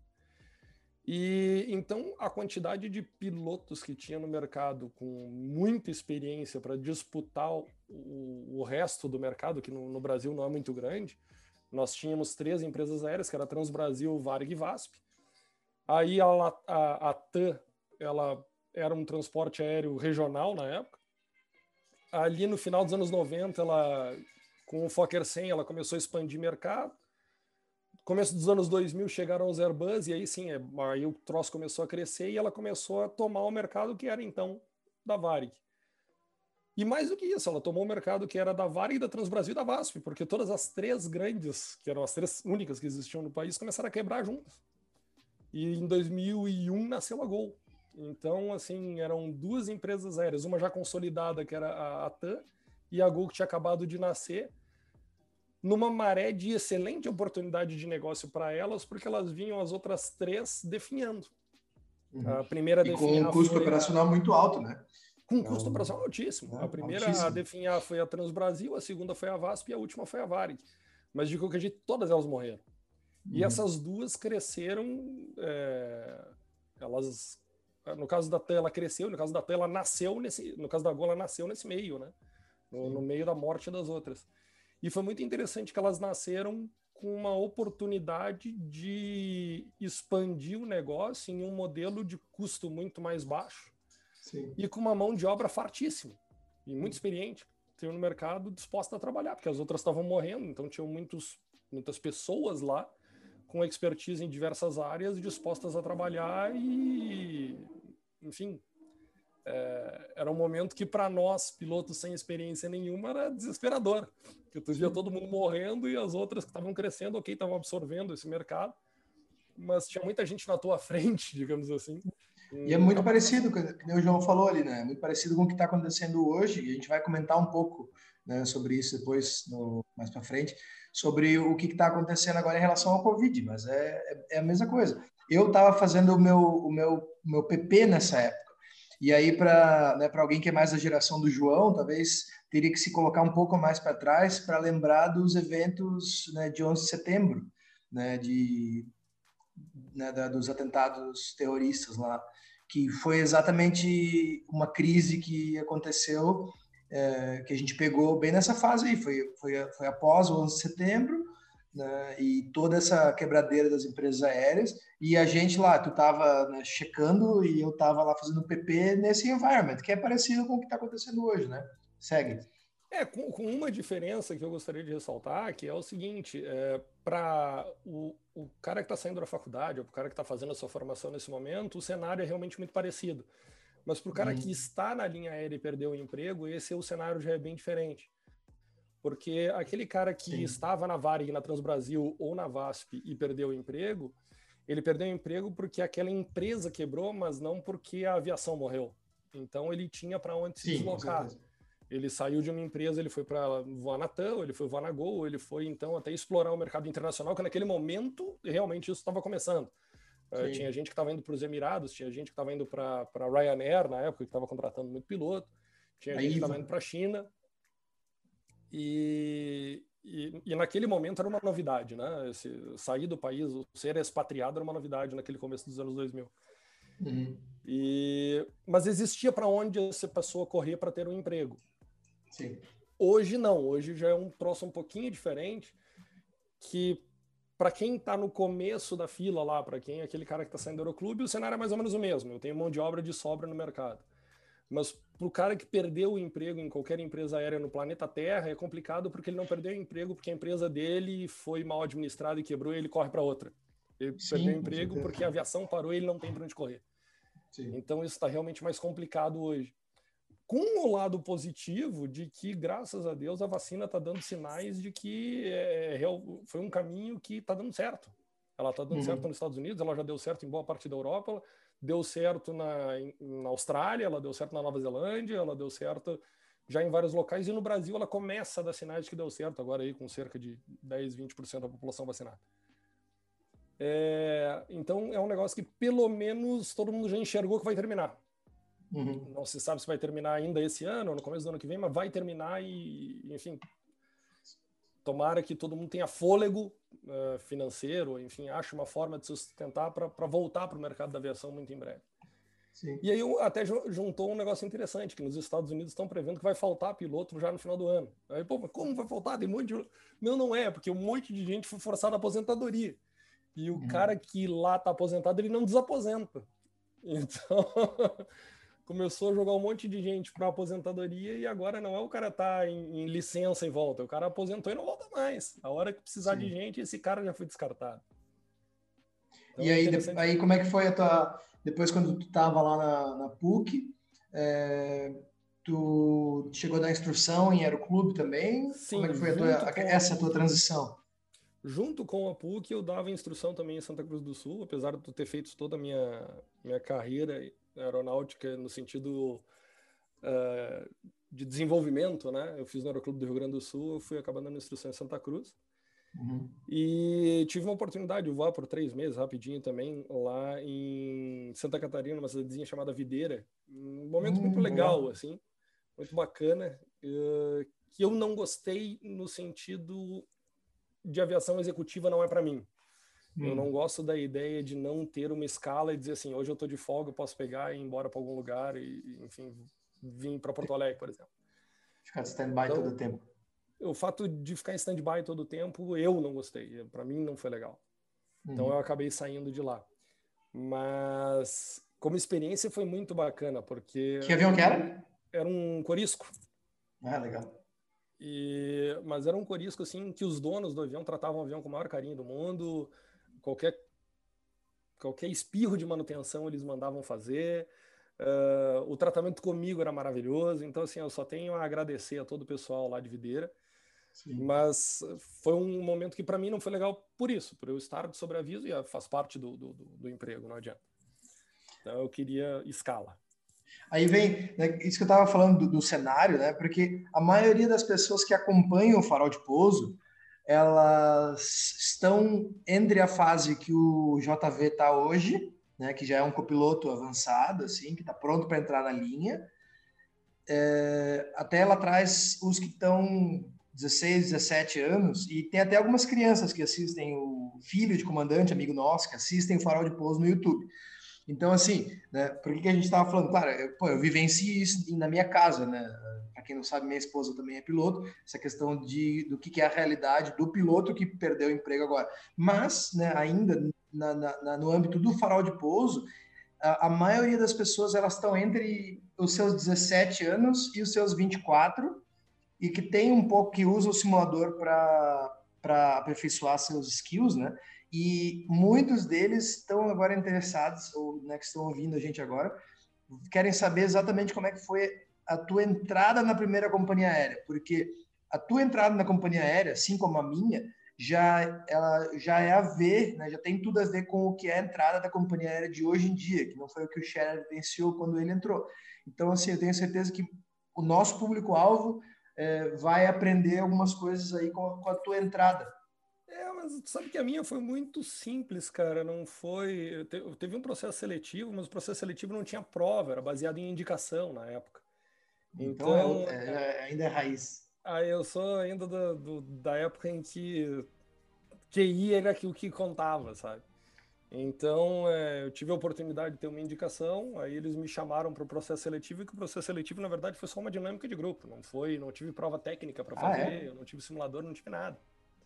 Uhum. Eu cheguei lá, os caras fizeram uma dinâmica de grupo, depois da dinâmica de grupo, acho que foi dois dias só de reunião com dinâmica de grupo, entrevista, Aí mandaram a gente para casa, uma semana depois ligaram e disseram, ah, vem fazer exame médico e assinar o contrato. Então, é, eu, sinceramente, não tenho muito a passar de, de é, experiência. Então, errei, errei. Eu vou, não, eu vou trazer outro, então, aproveitar o gancho. O Josué Neto pediu um conselho, aí eu manter com o Brenner agora, depois quero ouvir do Sherry também. Conselho para quem começou na linha aérea há pouco tempo. Cara, o uh, que, que eu vou te dizer? Uma das coisas que eu dizia para os meus alunos, e na PUC ainda, é o seguinte, pessoal, a oportunidade que vocês têm de aprender, ela está aqui, ela está nesse simulador da PUC, ela está no aeroclube de vocês, ela está tá fora da empresa aérea, por incrível que pareça. A, a, a empresa aérea, quando ela te contrata, e o Scherer tratou bem isso, ela não vai te ensinar nada, ela vai te criar uma doutrina. Ela não vai te ensinar a voar, ela espera que tu já saiba voar, ela vai te ensinar sistemas do teu avião e mesmo assim não é algo tão profundo quanto vocês possam imaginar. Isso, dá para aprender muito por conta.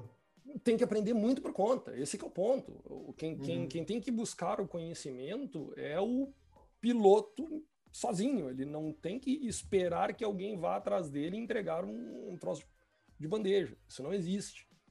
Ah, quando a gente vai para uma empresa aérea, por exemplo, a questão do treinamento do jato, que é uma coisa que o Scherer comentou, eu sempre insisti muito com os meus alunos da PUC que eles aproveitassem o treinamento de jato que a gente dava lá, que ainda é dado, porque é um treinamento muito diferenciado no sentido do que, que esse treinamento tem como objetivo.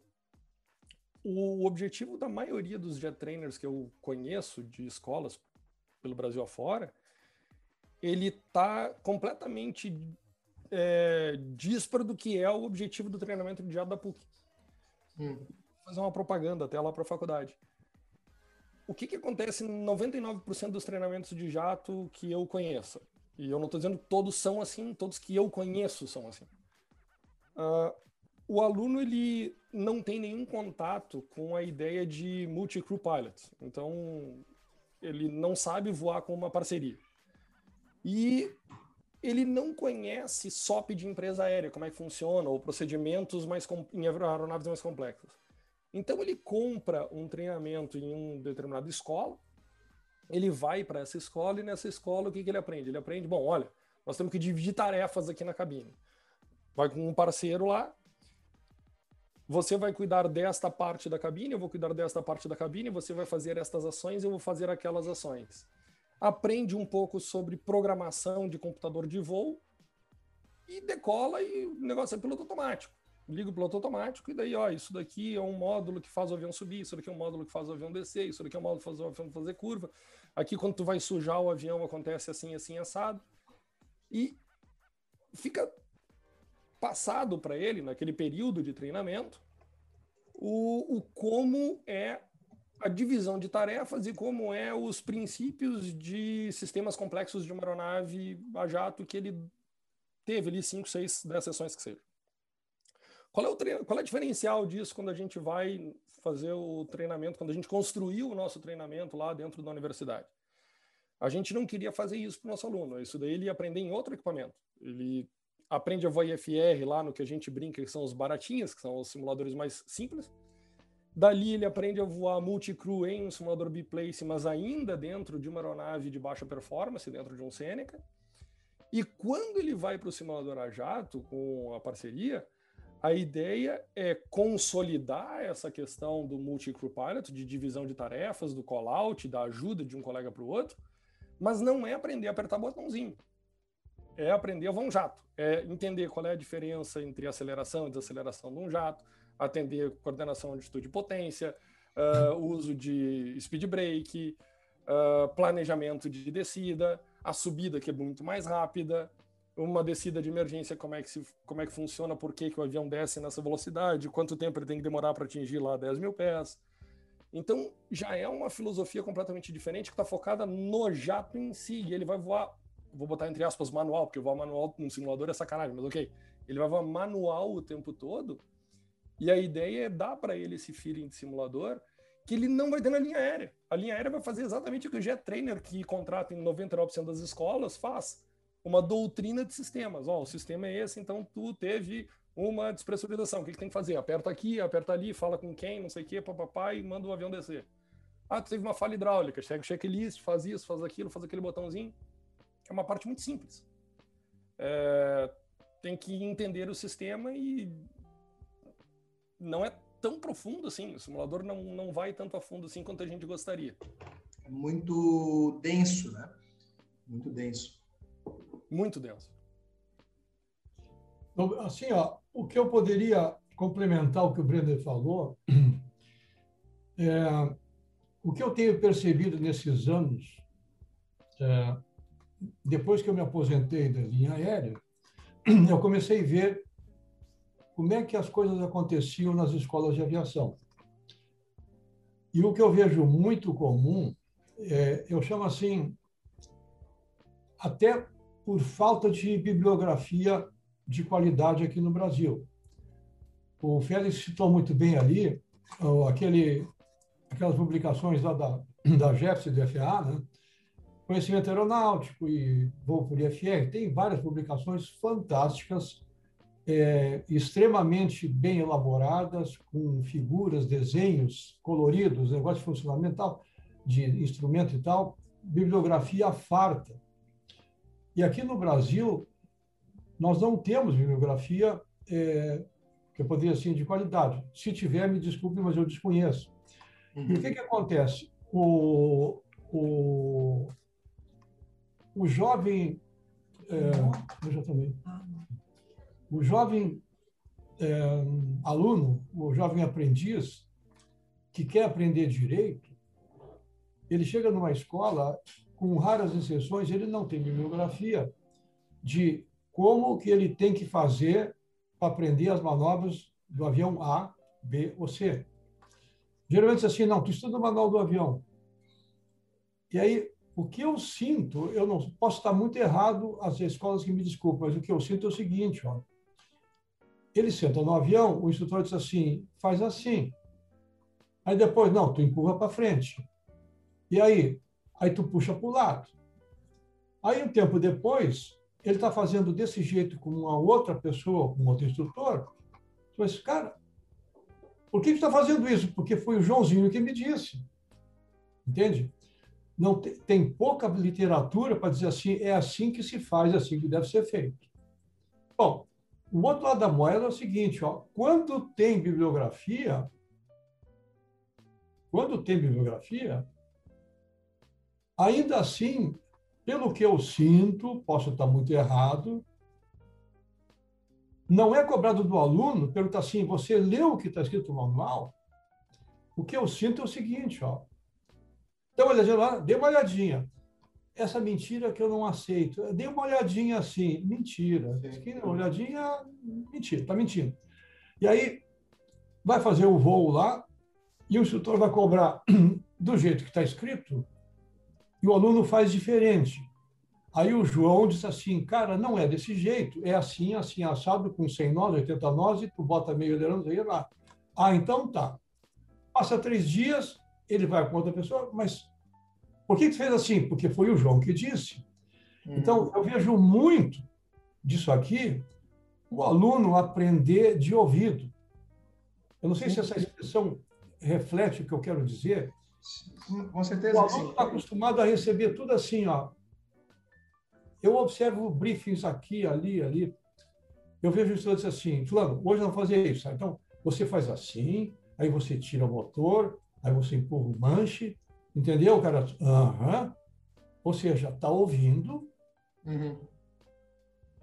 Se tiver literatura, o instrutor não cobra. Você leu o que está escrito? Dê uma lidinha. Se a resposta deu uma lidinha, o instrutor diz assim: então veja o seguinte, vou repassar contigo. Você faz assim, você empurra para frente, puxa para trás, entendeu? Aham. E vai para o simulador e vai fazendo. Não, é assim, para frente. Pô, oh, tá errado. É. O, o que eu tenho batalhado muito é o seguinte: ó.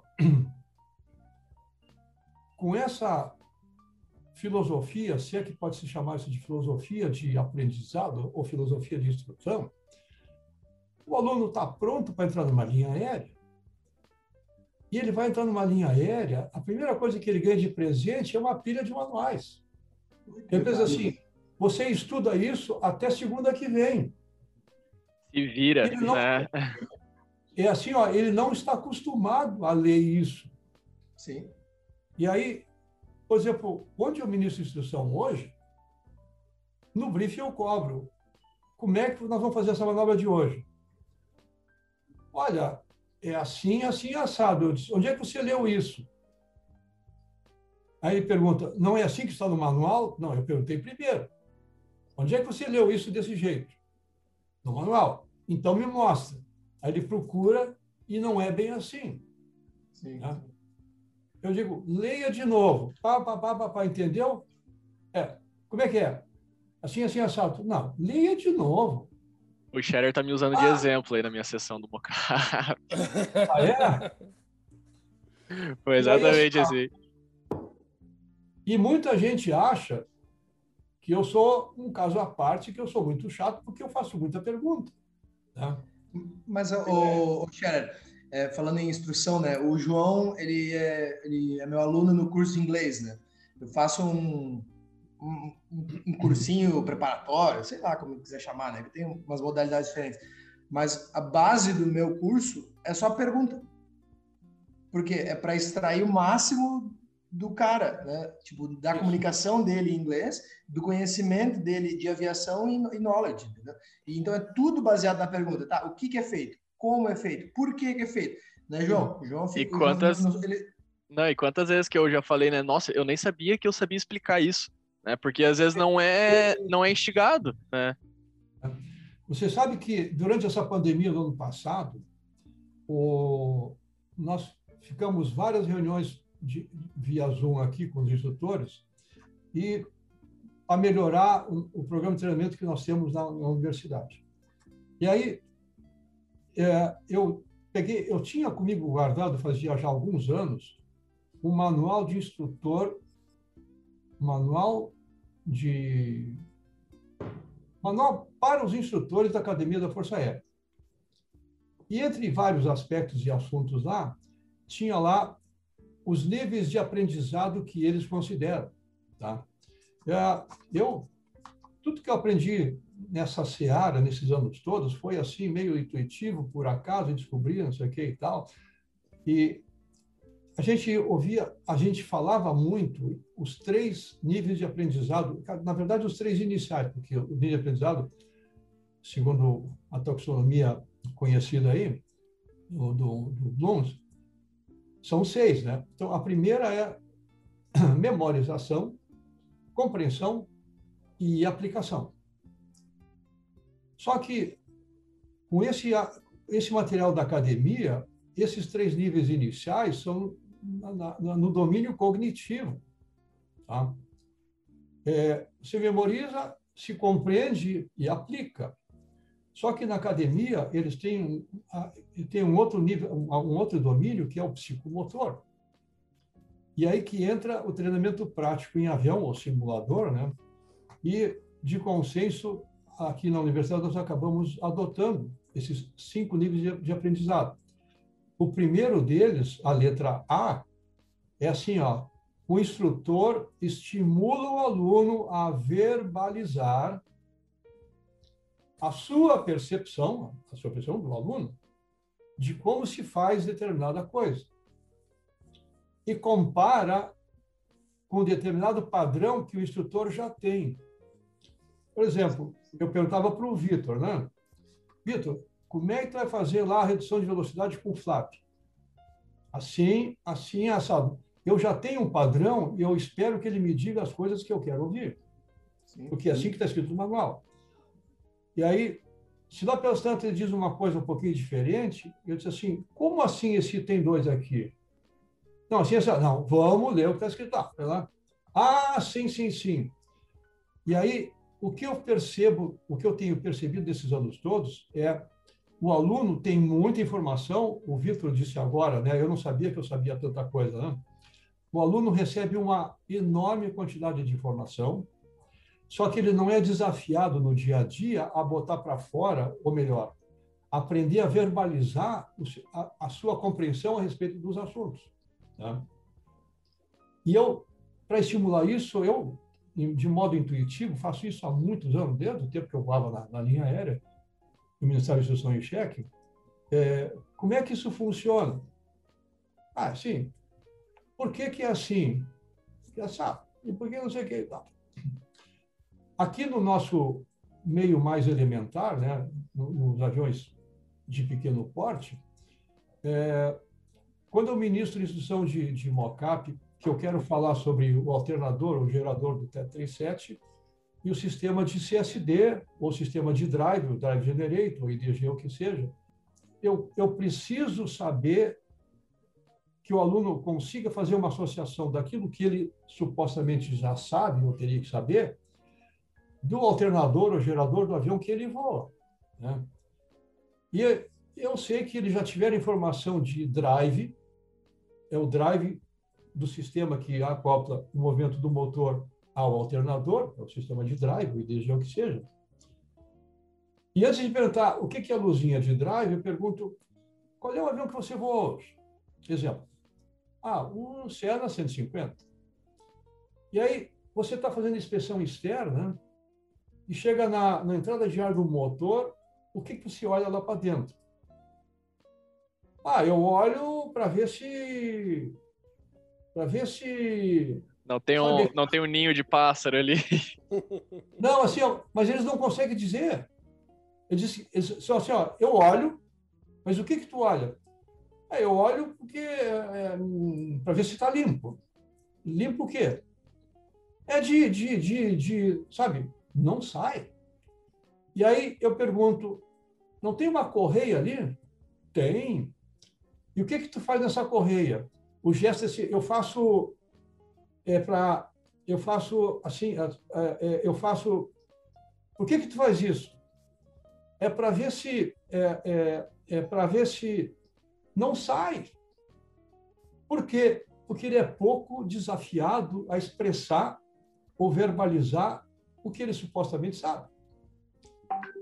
Um grande problema que eu vejo hoje, a, a pouca verbalização de conhecimento que eles adquiriram. Eles talvez pouco memorizem e, como não compreendem aplicação, eles dizem assim: olha, eu aperto isso para ver se a tensão está de acordo.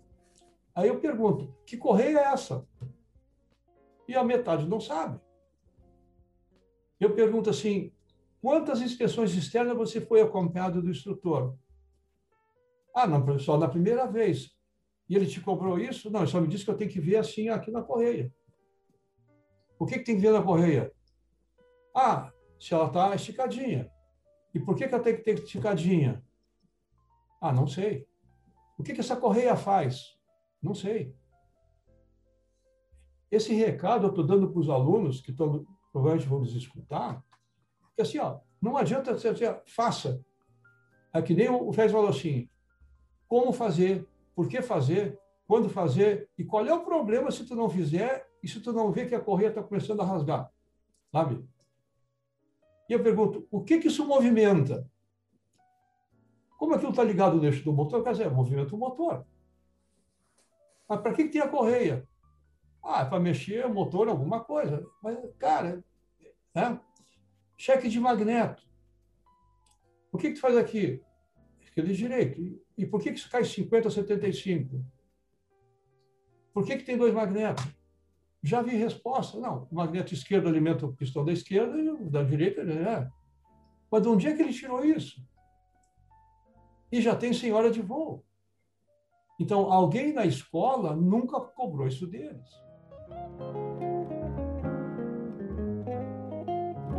Eu queria é, perguntar para o Brenner como é que é essa história do livro de performance, Brenner? Porque a gente está falando sobre ter o conhecimento disponível, onde achar, sabe, conhecimento de qualidade. Cara, é, todos os meus alunos sabem, para mim, entra no Sky, Skybrary, skybrary.aero, cara, tu tem que achar tudo, é, é tipo, tá ali para tu achar. E aí a gente tem os casos que nem o Brenner, que, que juntou esforço né, durante muito tempo para fazer um livro. Conta para nós aí, conta para os ouvintes do Farol de Pouso, do podcast. Brenner, qual, qual que é? Conta aí a história. Valeu.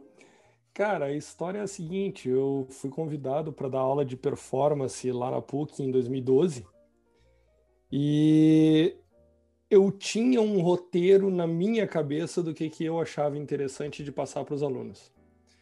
E eu montei esse roteiro, dizendo: ó, tem que falar disso, disso, disso, daquilo para eles.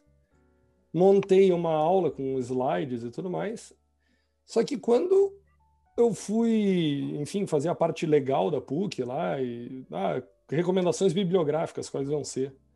E eu olhei para aquilo e caraca, não sei. Não sei qual é a recomendação bibliográfica. E eu comecei a pesquisar manuais e eu disse, ah, tem os manuais da EASA de performance, manuais da FAA de performance. A Boeing tem um manual que ela chama de Jet Transport Performance Methods. A Airbus tem outro que é o Getting to Grips. Getting to Grips. E quando eu olhei todos esses, todos eles tinham coisas bacanas, mas ou não estavam na linguagem que eu achava adequada, ou estavam técnicos demais para engenheiro, ou estavam superficiais demais para o nível que eu queria. Então eu não podia te dizer assim, não, esse é o livro da minha disciplina. Não tinha. Eu escrevi um monte de livro lá e eu não tinha nenhum que eu pudesse dizer assim para ti, esse é o livro da minha disciplina. E os alunos, logo no primeiro, primeiro semestre que eu dei aula, pediram: Poxa, mas o que, que tu vai dar para nós aqui para que a gente possa acompanhar tuas aulas de alguma forma? E eu aceitei aquilo, eu disse: Não, tudo bem, eu acho que precisa mesmo de alguma coisa. E a primeira coisa que eu fiz, cara, foi pegar todos os meus slides uh, e transformar eles num macetário, num. Uma pequena uma apostila. apostila.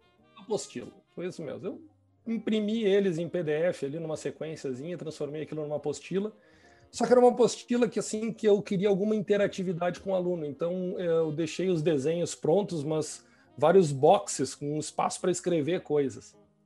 Então tinha lá escrito assim, simplesmente V1 e um espacinho do lado. Então o aluno durante a aula ele acompanhava a aula, aparecia, eu trocava uma ideia com ele sobre aquilo, ele escrevia uma definição da, da V1.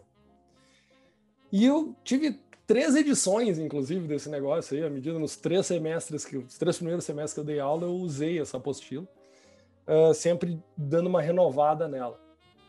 Mas lá pelas tantas, cara, eu meio que enchi a paciência disso e disse, quer saber do que mais? Vou encarar a, a ideia de escrever um livro uh, para o aluno. Ele, a ideia era escrever uma apostila, mas com o texto completinho, com tudo que eu queria dizer para o aluno e todo o conteúdo da aula.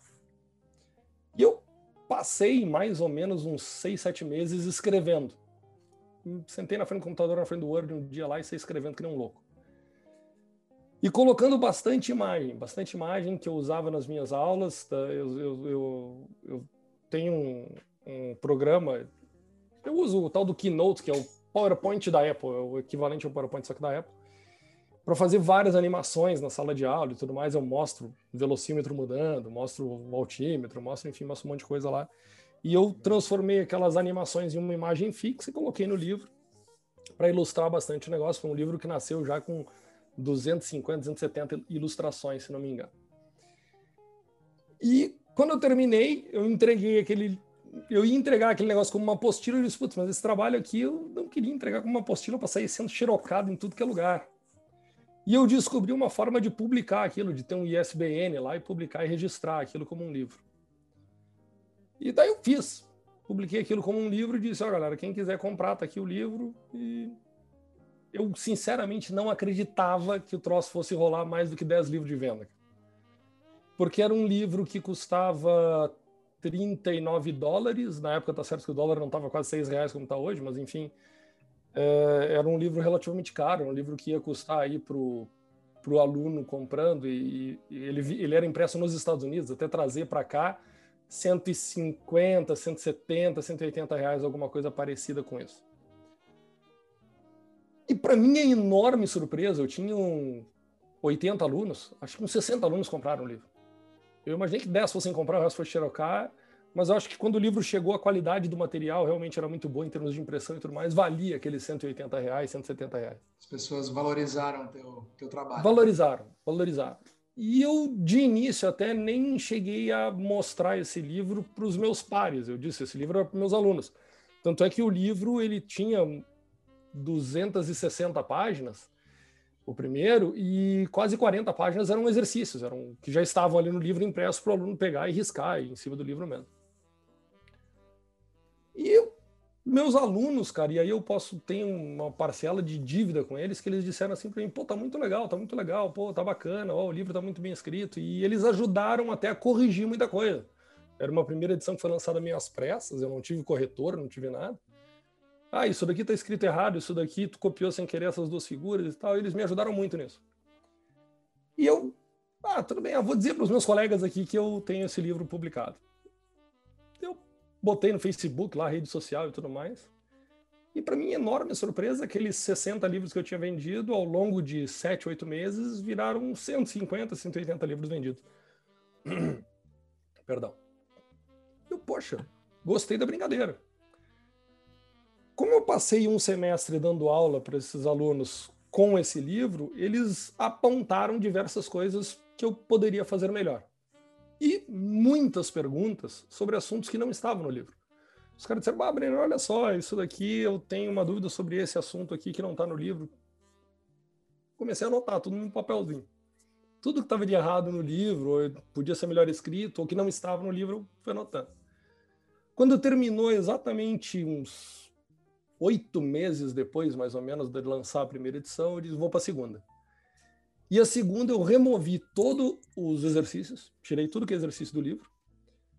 E o livro, ainda assim, apesar de eu ter tirado 30, 40 páginas de exercício, ele cresceu de 260 para 290 páginas. Então, ele cresceu muito em conteúdo, muito por causa dos meus alunos que disseram o que, que não estava legal, o que, que podia melhorar. E aí o troço engrenou de forma bacana. Assim. Essa segunda edição eu lancei em em comecinho de 2019, foi em fevereiro de 2019 que eu lancei essa segunda edição. E só dela eu vendi mais ou menos umas 800 cópias. Caramba! E eu disse, pô, 800 cópias de um livro caro, um livro que está custando 210, 220 reais agora, com, com dólar alto do jeito que está. E, pô, 220 reais um livro não é qualquer um que paga. E eu tenho um público que é desse tamanho, que é quem está querendo voar avião Tu olha 220 milhões de habitantes que eu tenho no Brasil, quantos querem pilotar um avião? É um público muito pequeno. E mesmo assim eu vendi quase, quase 800 cópias desse livro. Somar as duas deu 900 e poucas cópias. Aí eu me, me, me, aventurou assim a vontade de não, peraí, eu acho que eu tenho um material aqui que pode ser ainda mais interessante se eu resolver escrevê-lo em inglês. E qual é o segredo do, do, livro ser diferente. Por que, que eu acho que o material é diferente? Porque é um livro que ele é escrito não para um engenheiro, mas ao mesmo tempo para esse engenheiro. O que, que eu quero dizer com isso? eu não vomitei um monte de fórmulas e equações para dar qualquer tipo de explicação. A explicação é sempre uma narrativa. Uh, eu não escrevi textos que fossem técnicos do ponto de vista legal, escrevendo simplesmente FAR 25, a lei é essa, a lei é essa, a lei é essa, parágrafo tal, não sei o que, se refere ao artigo tal, para dar explicações sobre o conteúdo de performance. Eu transformei aquilo em uma narrativa. O tempo todo é como se fosse eu dando aula para um aluno. E é o aluno que está lendo e eu estou contando alguma coisa para ele, como se estivesse num vídeo agora conversando contigo. E eu resolvi manter isso também nessa terceira edição, só que daí foi um desafio tremendo, porque numa língua que não é a minha. Então agora eu quero agora começar a receber os resultados disso, os feedbacks dos, dos colegas que eventualmente vou comprando, se eu conseguir mesmo numa língua diferente manter essa ideia de simplicidade na hora do estudo, de transformar a coisa em algo fácil, de contar os porquês de cada coisa, não simplesmente dizer faça assim porque está escrito na lei. Não, a lei ela foi escrita por causa de alguma coisa. Por causa de um acidente, ou por causa de uma necessidade, ou por causa de um conflito, e eu conto todas essas histórias ao longo de todo o livro. E é um livro que agora ele engordou ainda mais um pouco, ele foi para 322 páginas, o livro físico, 321 digital. E ele saiu da primeira edição, que tinha 270 ilustrações, para 490 nessa. Então aqui já, já fica uma, uma dica, né? Porque bastante gente que vem me procurar para perguntar sobre como estudar para ir para fora, né? Que a gente vai ter esse gancho daqui a pouco para falar da, né, da retomada pós-Covid. E então eu já vou incluir né, a versão em inglês do teu livro, certo? Como parte da minha lista de referências bibliográficas e só que com uma condição, né? Vou vou fazer né, questão de que todos os, os candidatos aí para né, para expatriar que eles te deem os feedbacks depois de estudar o livro de performance em inglês porque eu conheço o conteúdo dele em português e te parabenizo por isso, porque né, a gente tem um grupo de estudos que a gente já fez bastante é, vários meetings sobre performance antes do a gente começou até um tempo atrás e, e a gente eu né, tive a chance de conhecer por intermédio dos guris o conteúdo do teu livro em português. Então eu te parabenizo por isso. E agora né, os, os os estudantes aí, os pilotos que já estão voando na linha e quiserem ir para fora, né, vão participar da, da, da, da ajuda para melhorar o teu livro ainda mais. E a gente vai ter Obrigado. uma quarta e uma quinta edição em inglês. Obrigado. E agora ficou fácil, porque ainda que essa edição eu, ela, ela tem duas, dois formatos, né? Ela tem impresso, mas ela também tem digital. Digital é exclusivo para dispositivo Apple, tá? Seria um iPad ou um MacBook. Uh, mas o bom é que eu não preciso esperar uma quarta edição para modificá-la, né? Se tiver alguma coisa errada, agora pelo menos fica fácil. Na digital eu atualizo e recebe a atualização rapidinho. Vamos lá. Ó, pergunta que não quer calar. O que, que vocês acham? Essa pergunta também me fazem toda hora e eu quero ouvir a opinião de vocês. Eu sei que nós todos aqui, nós quatro que estamos aqui conversando, a gente fez ou a gente participou, ou a gente trabalha, trabalhou com a faculdade ou uma faculdade de ciências aeronáuticas. Agora, aquela pergunta do Shakespeare: fazer ou não fazer a faculdade? Porque sim, porque não, quando que é bom fazer, quando que é bom focar nas horas? Cara, eu sou totalmente pró faculdade ainda que não precise ser uma faculdade de ciências aeronáuticas. Eu acho que a, a faculdade ela é muito além de uma formação técnica, ela é uma formação humana, tá?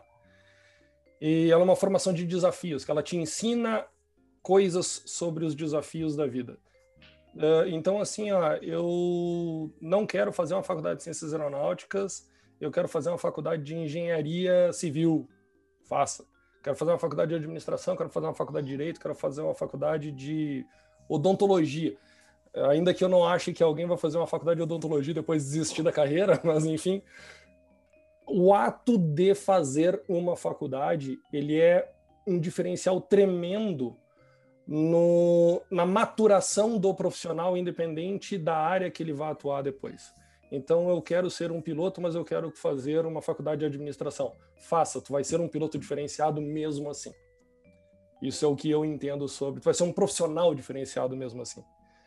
Uh, agora, sobre a Faculdade de Ciências Aeronáuticas especificamente. Sou suspeito para falar porque eu acho que ela uh, trouxe muito, agregou muito a mim como pessoa e agregou muito a mim como um profissional da aviação. Então, sim, eu acho que é um diferencial muito grande. Se eu fosse um gestor de uma empresa responsável por contratação, e não sou, mas se eu fosse, eu valorizaria demais o profissional que tem uma faculdade de ciências aeronáuticas. Que eu acho que é, sim, um diferencial uh, que tu olha para o lado na cabine e tu vê a diferença entre o profissional que não fez nenhuma faculdade, o profissional que é formado em alguma coisa e o profissional que é formado especificamente em ciências aeronáuticas. Existem degraus uh, muito diferentes entre essas, uh, essas pessoas.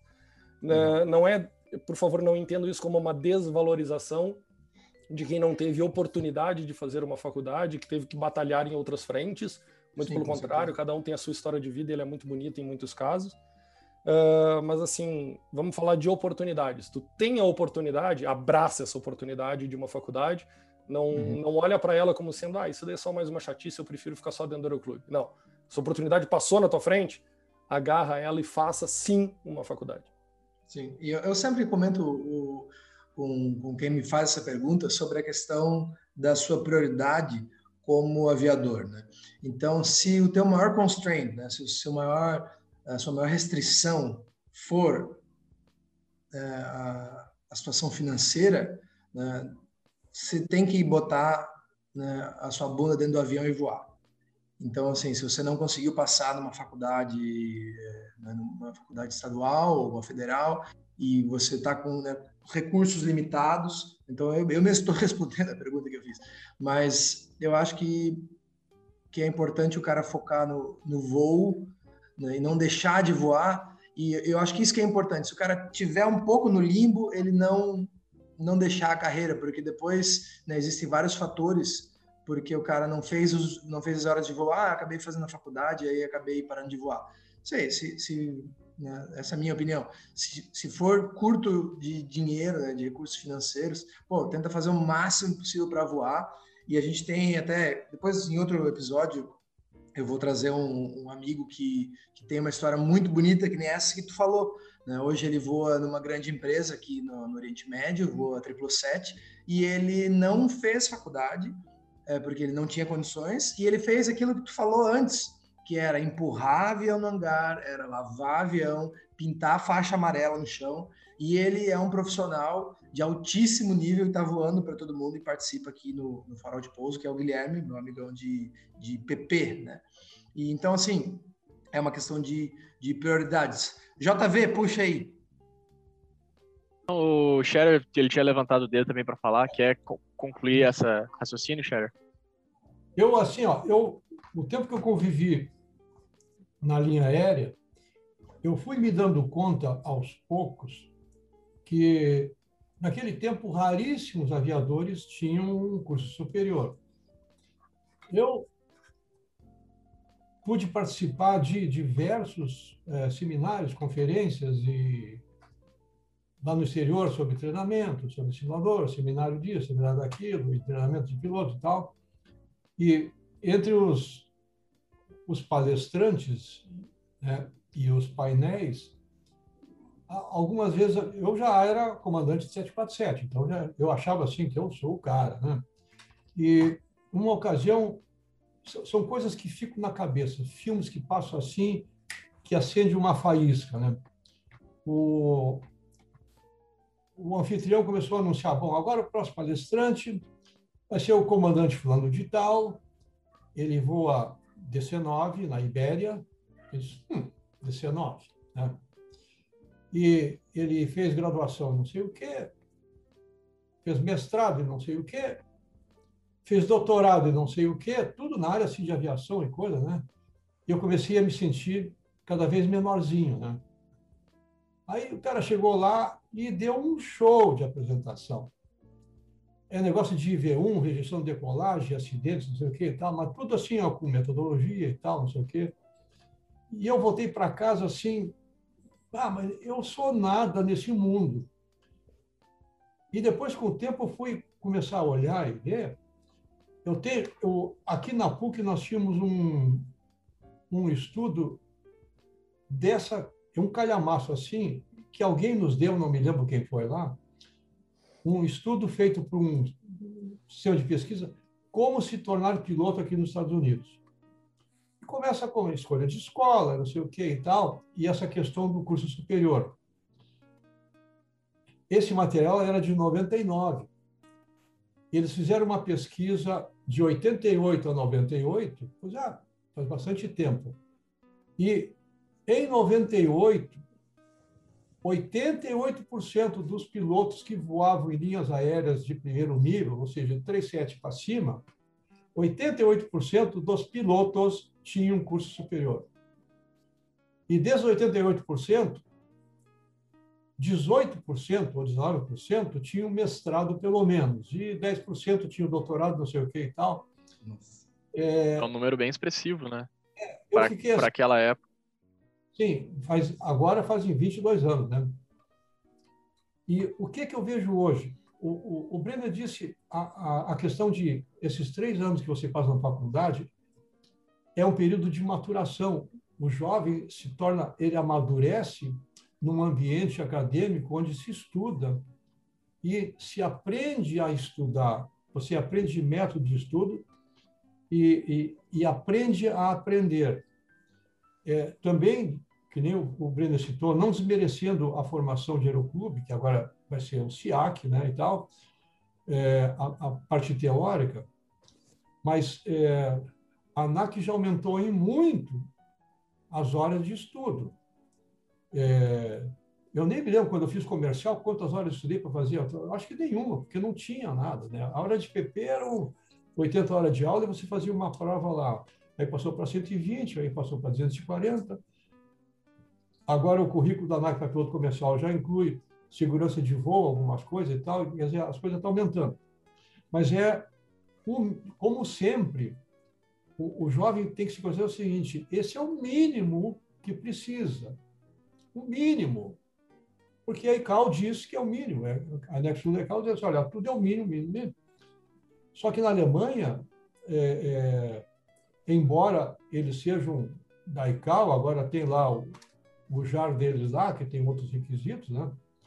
mas é, eu acho que a grande maioria, grande maioria absoluta, tem curso superior. Eu nem sei se na Alemanha ou em aonde, não sei aonde, alguém ainda aceita um, um, piloto de aeroporto que não tem uma formação superior. Aliado a isso, é, não desmerecendo a, o grupo de hoje, mas na época que eu, que eu voava lá, eu me dei conta, assim, a maioria dos aviadores que eu conhecia com raríssimas exceções de curso superior, já eu fui um cara lá que tinha feito engenharia, não sei o que, administração, e, mas a maioria fizeram curso de piloto comercial no Aeroclube já nos anos 50, 60, 70, e ficaram nisso. Então, a vida inteira, o nível de conhecimento que eles tinham é ensino médio e as disciplinas, disciplina do piloto comercial, e deu. Né? o tudo que eles conseguiam conversar com a gente em pernoite sobre o mundo, sobre desenvolvimento, isso aqui, alguns mais dedicados liam em jornais e revistas e procuravam informação, não, porque o país cresceu, que pipa, não sei o que, lá. Mas hoje eu vejo assim, ó, uma grata satisfação, depois de quase 25 anos de, de aliás, mais de 25 anos de, de curso superior no Brasil, pelo menos na PUC, a grata satisfação de muitos ex-alunos nossos fizeram mestrado, alguns doutorado, tem uns que já estão na Austrália, outros fizeram doutorado na Suécia, não sei o que e tal. Tudo assim, fator humano, essa coisa envolvida na aviação, formando massa crítica para poder formar as novas gerações de pilotos com, com informações e conhecimentos muito mais superiores e muito mais amplos não fosse a iniciativa da de, de curso superior em 93, 94, nós ainda estaríamos no mesmo marasmo sem nenhum piloto formado nível de graduação e muito menos mestrado para reproduzir conhecimento. Tá? É, eu, eu quero acreditar que a ANAC, com o tempo, vai se dar conta é, da importância de ter um curso superior de aviação para produzir conhecimento cada vez maior. Porque se a, se a ANAC não incentivar ou der apoio para instituições de ensino superior para poder ministrar cursos de aviação, nós não vamos sair da estaca zero. Já saímos, graças a Deus, com muita força, muita garra, muita força contra. Né? Não, que não precisa, é só ensino médio, não sei o que e tal. Mas veja o seguinte, ó, o, o, um piloto que tem apenas ensino médio faz um curso de piloto comercial, daqui a 15 anos ele vai ministrar aula, talvez para outros jovens, com conhecimento de nível médio que ele fez 25 anos antes. Nada aconteceu depois, nada mudou, nada evoluiu. Então, a, a, a chance que nós temos aqui no Brasil de, de, de apoiarmos instituições de ensino superior para poder aperfeiçoar e melhorar o nosso sistema de ensino aqui é imperdível. Né? Então, essa, essa defesa que eu faço, claro que o Félix falou muito bem, é que tem aluno que não pode, mas, gente, tem o ProUni. Nós temos vários alunos ProUni aqui, ele paga as horas de voo, mas ele tem ProUni. Eu fiz então, assim também. É, eu acho que a, a grande, vamos dizer assim, justificativa de quem não pode fazer curso superior é, ah, porque é muito caro. Eu, no início, quando nós começamos aqui, nos anos 90, 2000, muitos pais nos procuravam lá e diziam assim, mas não, o curso superior é muito caro. Bom, muito caro comparando com o quê? Comparado com o Aeroclube ou comparado com outro curso superior? Mas vamos comparar com o superior. Pois é, mas não garante emprego. Qual é a faculdade que você termina e garante emprego?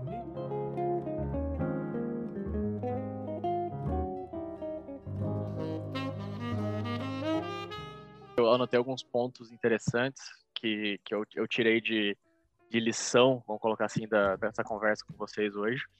E acho que é primeiro, começando do, do Aeroclube, né, como o Brenner bem comentou e, e o Cher também, entenda como que o Aeroclube funciona, né, como que é o treinamento, como que ele é dividido, né, vá atrás do, do conhecimento, né, da, o que está escrito, né, para poder realmente você ser a, a, o protagonista do seu treinamento, né, porque hoje a gente sabe, o, o instrutor ele é um facilitador, né? Foi que o foi que a gente conversou aqui. Tem que ter interesse, tem que ter a motivação do, do aluno por trás. E isso até até o cara entrar na linha aérea e daí para frente, né? Então, primeira lição ter uma é, ver o que está escrito, né? Ter essa, essa essa vontade, esse ímpeto de ir atrás, de buscar informação no aeroclube, né? A empresa, né? Uh, e entender acho, toda a questão dos processos envolvidos em, em qualquer atividade. Né? Então, não terceirizar a função, né? entender. O avião ele apareceu abastecido, tá? Mas alguém abasteceu. Como que alguém abasteceu? Ah, por causa disso, beleza. Ah, fez o cálculo de performance, o Dove me deu o cálculo, mas pô, como que ele chegou nisso? Né? Acho que eu anotei esses três pontos, gostaria de que vocês tivessem mais alguma coisa para concluir, para o ouvinte que ou está no aeroclube ou está na tá no limbo para entrar numa empresa ou já está numa empresa. É, se vocês têm mais alguma coisa a acrescentar para a gente concluir essa conversa, que pô, tem que agradecer muito a vocês por tirar esse, esse tempo aí para conversar, para bater um papo, contar história, que é, é o que a gente gosta, né? Então, primeiro, obrigado e tiverem alguma, alguma outra contribuição, uma frase de fechamento, fiquem à vontade. Depois do Félix, Félix quer falar, eu, eu tenho uma, um adendozinho aqui. É, só, o, meu, o meu raciocínio para finalizar é, a nossa, o nosso meeting aqui, o nosso podcast, é que a aviação pós-Covid ela vai voltar, né? E ela vai crescer. E o jeito que eu enxergo isso é que, assim como né, o Brenner falou lá na, na, na nossa, há 20 anos atrás, ou sei lá, 10, 15 anos atrás, né, quando houveram outras crises, né, Mas após essa crise do Covid, eu acho que mais do que nunca a competição para possíveis vagas de trabalho será muitíssimo acirrada. E eu acho que vai vai ser vai ser bem complicado, porque vai ter muita gente boa no mercado. Então assim, o que que vocês acham assim, né, para encerrar mesmo, o, o que que o aviador ele tem que ter na cabeça agora para ele se posicionar bem? Né? Uma coisa que eu sempre falo, o surfista ele tem que remar antes da onda começar a vir, né? Eu não tenho nada de surf, embora seja de Santa Catarina, né? Mas o cara tem que remar. E estando agora, né, né estamos na pandemia e tem gente que começou a remar, tem gente que não começou a remar. Então, assim, né, eu acho que essas são as, as linhas finais para a gente discutir. O Vitor falou uma coisa há pouco aí que, que eu, assim, eu, tu tinha falado dessa pergunta, Vitor, mas agora tu sem querer resgatou a mesma. Tá? Assim, ó, como é que o aluno pode se envolver, o que, que ele precisa, o que ele não precisa e tal, enfim. O que, que o jovem pretendente a ser aviador precisa fazer para buscar não sei o que e tal? Eu acho o seguinte, ó, o jovem, primeiro, tem que procurar uma boa escola. Só que, geralmente, o que acontece, a, a boa escola geralmente vê preço. Tá? Quanto é que é a hora de voo aqui? 500. Quanto é que é lá? 390. Ah, eu vou para outra escola para ele é melhor. Então, primeira coisa de preço. Né? Uma outra coisa é o seguinte, ó, o que é que ele pode fazer para melhorar seu futuro? Eu acho que ele não tem nas mãos o que ele precisa. Quem sabe, ou melhor, quem deveria saber o que é bom para o aluno é a escola. Tá? E o, quem é a escola é, na verdade, quem tem delegação para representar, que é o instrutor com quem o aluno interage.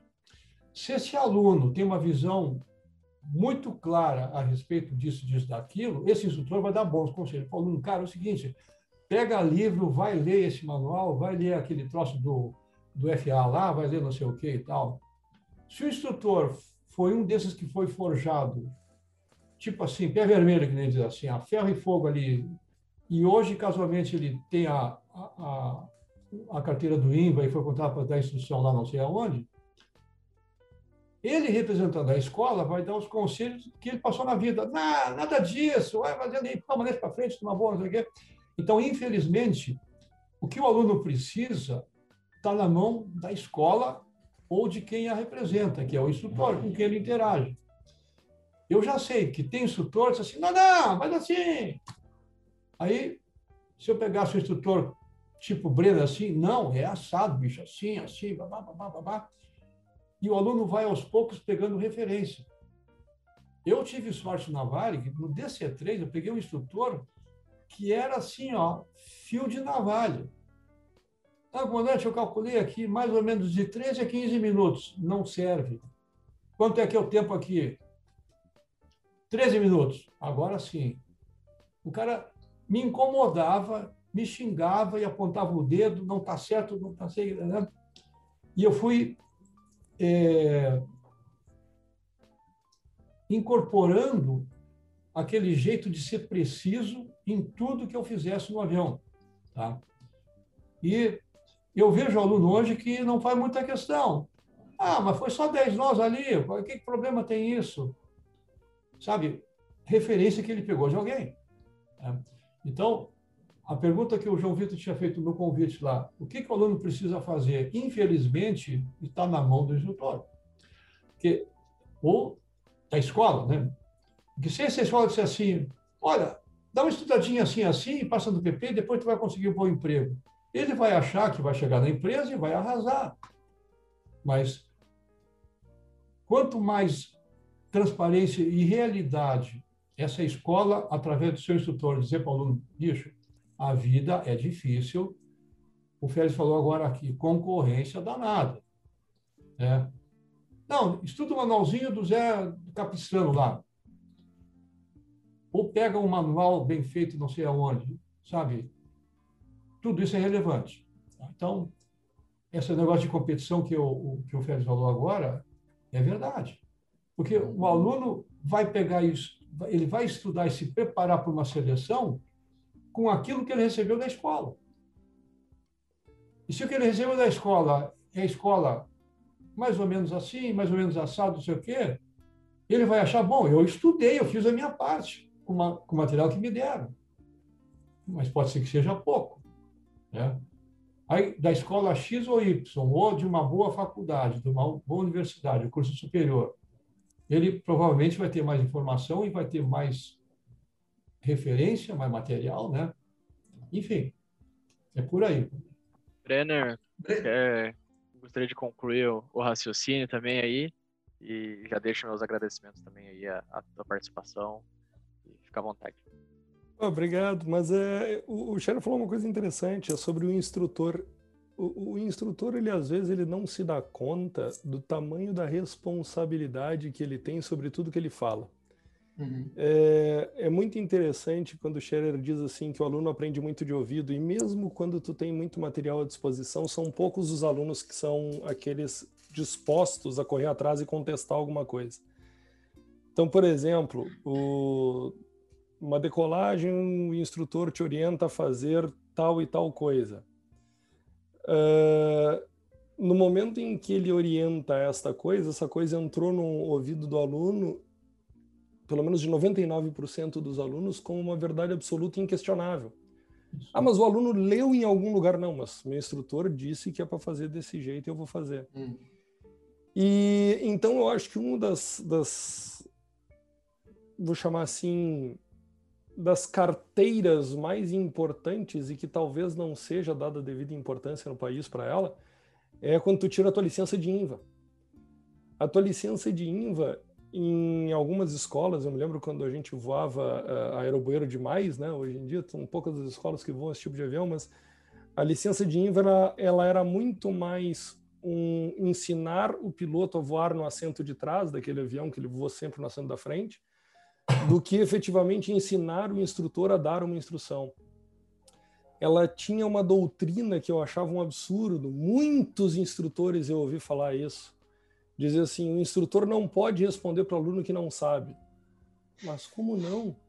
Imagina. Então é, é, era mais negócio. A doutrina era que o instrutor dissesse alguma coisa com o peito estufado, maior cara de pau possível, que fosse uma mentira deslavada, mas que dissesse alguma coisa dando uma resposta para o aluno, do que dizer, não sei, vou pesquisar e te respondo depois. Como se o instrutor fosse um deus, né? Fosse um imortal, né? Fosse... Mas o interessante é o seguinte, eu até entendo que na cabeça do aluno, o aluno veja o instrutor como um deus que sabe muita coisa e que vai passar para ele, mas o que eu não posso aceitar é que na formação do instrutor isso seja dito para ele, tu é esse deus. Não, o aluno te vê como tal e tu tem que ter responsabilidade para se assumir como uma pessoa mais baixa, para dizer para ele, olha, é o seguinte, eu não sei a resposta para isso, vamos pesquisar junto.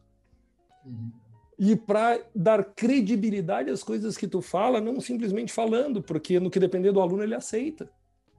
Qualquer aluno que tu diga para ele, tu tem que fazer uma curva sempre no dorso, o aluno vai dizer para ele, ah, sim, senhor, e vai tentar fazer. Isso. Né? Agora, tu tem que virar para ele e tentar provar para ele o que tu está falando, dar credibilidade ao que tu está falando, embasando todas as explicações que tu dá. E aí tu está sendo um bom instrutor. Tu está mostrando para o teu aluno o que deve ser feito e como deve ser feito por convencimento e não por imposição.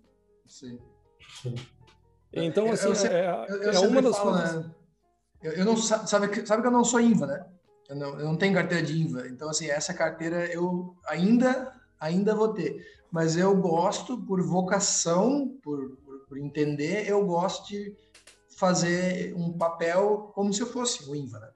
E o João é prova disso, mais uma vez, que uma das coisas que eu sempre falo no começo, quando eu estou né, conhecendo um, um, um, aluno, um, um aviador, né, é não toma nada que eu te diga como uma verdade e pelo contrário, se tu vê que tem alguma coisa que esteja fora, vai, acha o manual, acha o livro e me mostra para a gente discutir, para a gente aprender.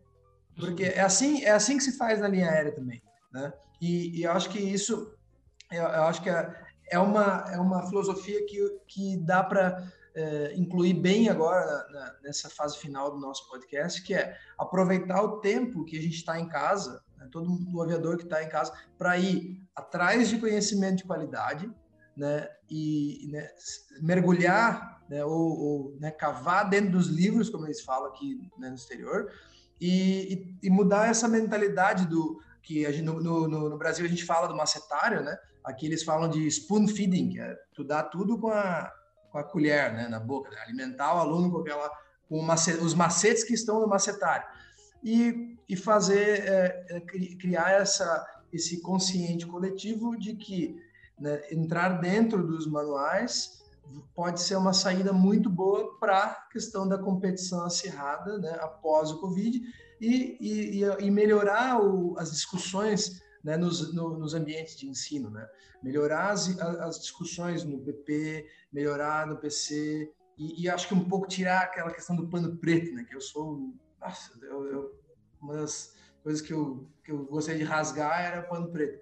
Porque... Agora, Félix, o, tu falou de macetário, eu só quero pegar o, um gancho para falar desse negócio, que é uma coisa assim que eu pense alguém que é contra macetário, sou eu. E não me entenda mal, eu não sou contra fazer um macetário, eu sou contra estudar o macetário que alguém fez. O que, que é o macetário que a gente brinca? É eu estudando, peguei aqui o manual e comecei a tomar nota de coisas que eu achei interessante do manual. Aí o manual, às vezes, são três manuais diferentes que têm informações que são um pouco conflitantes, tomar nota de alguma dúvida.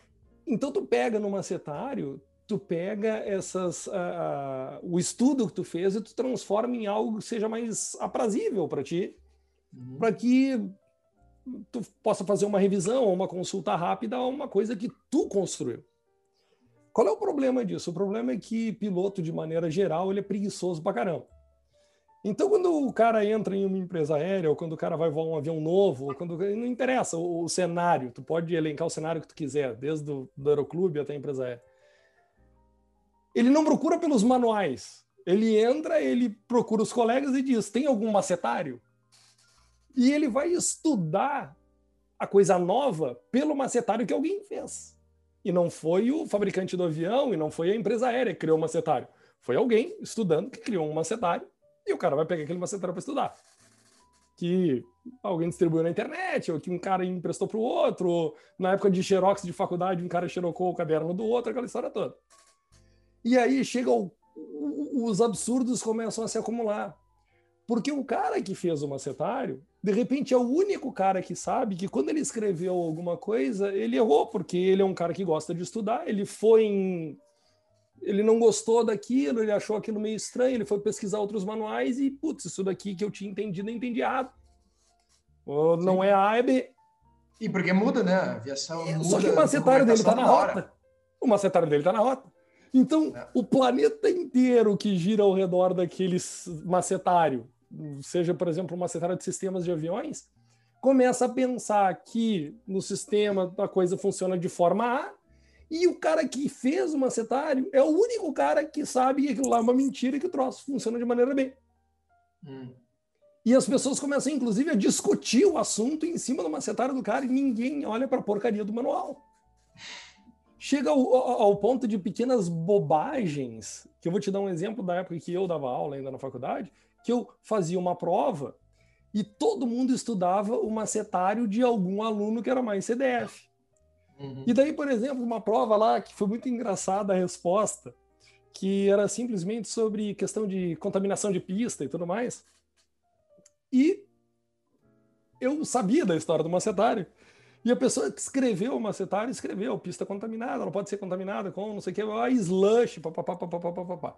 Slush, para quem está nos ouvindo e não sabe, é uma neve meio que querendo derreter ali, que vira um troço meio ensopado com sujeira. Ok. Eu acho que teve uns 10 alunos que escreveram lá que era flush. Não era slush, era flush. Aí, ó. Flush, para quem não fala inglês, é dar descarga, por exemplo, é flush. Tá bom. Aí eu depois eu vim a descobrir que todos esses alunos estudaram pelo macetário desse outro aluno. Do João Vitor, né? e o que, que aconteceu? O cara escreveu errado sem querer no macetário, só que ele sabia que era slush. Aí, ó. O problema é que todo mundo que só leu o macetário e não estudou efetivamente a matéria respondeu flush, flush, flush, flush, flush. No... E temos, tá temos uma prova, uma prova viva de, da questão do ouvido que a gente falou, né? De aprender. Nesse caso foi lido, né? Mas de, a importância de pegar na fonte a coisa, né? Preciso contar uma história sobre o negócio de macetário. Na Varig, eu fui chefe do 07 por três anos e tinha os macetários lá e dizia assim, bicho, joga esse troço fora e pega o FCOM. Né? Aí fui para o DC-10, depois de um ano saí comandando DC-10, checador, instrutor, não sei o quê. E nós tínhamos uma manobra de simulador lá, que tu vinha, decolava, perdia um motor, tinha três motores, né? Retornava com dois e vinha com dois e tu tinha que arremeter e na arremetida tu perdia o segundo motor, ficava monomotor. E a operação monomotor, tu vinha limpo, não sei o quê, até o externo lá e, e commit point lá e pouso assegurado, dava trem, dava flap 1, não sei o que e tal.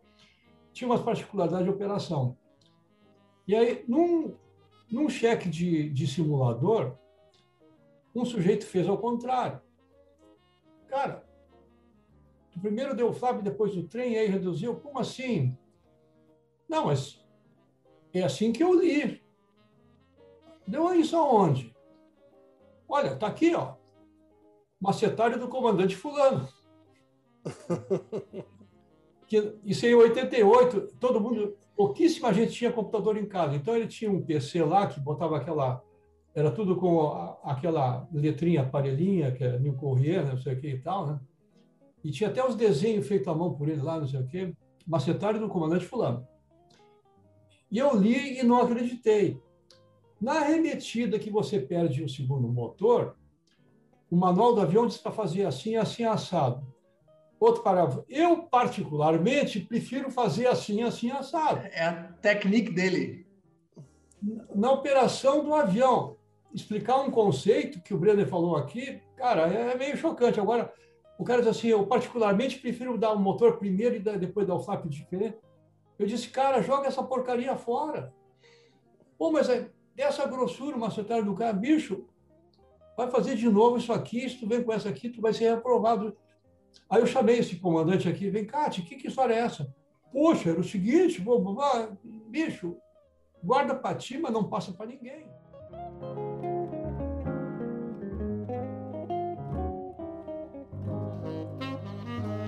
Senhores, é, a gente já ficou bastante tempo aqui conversando, né?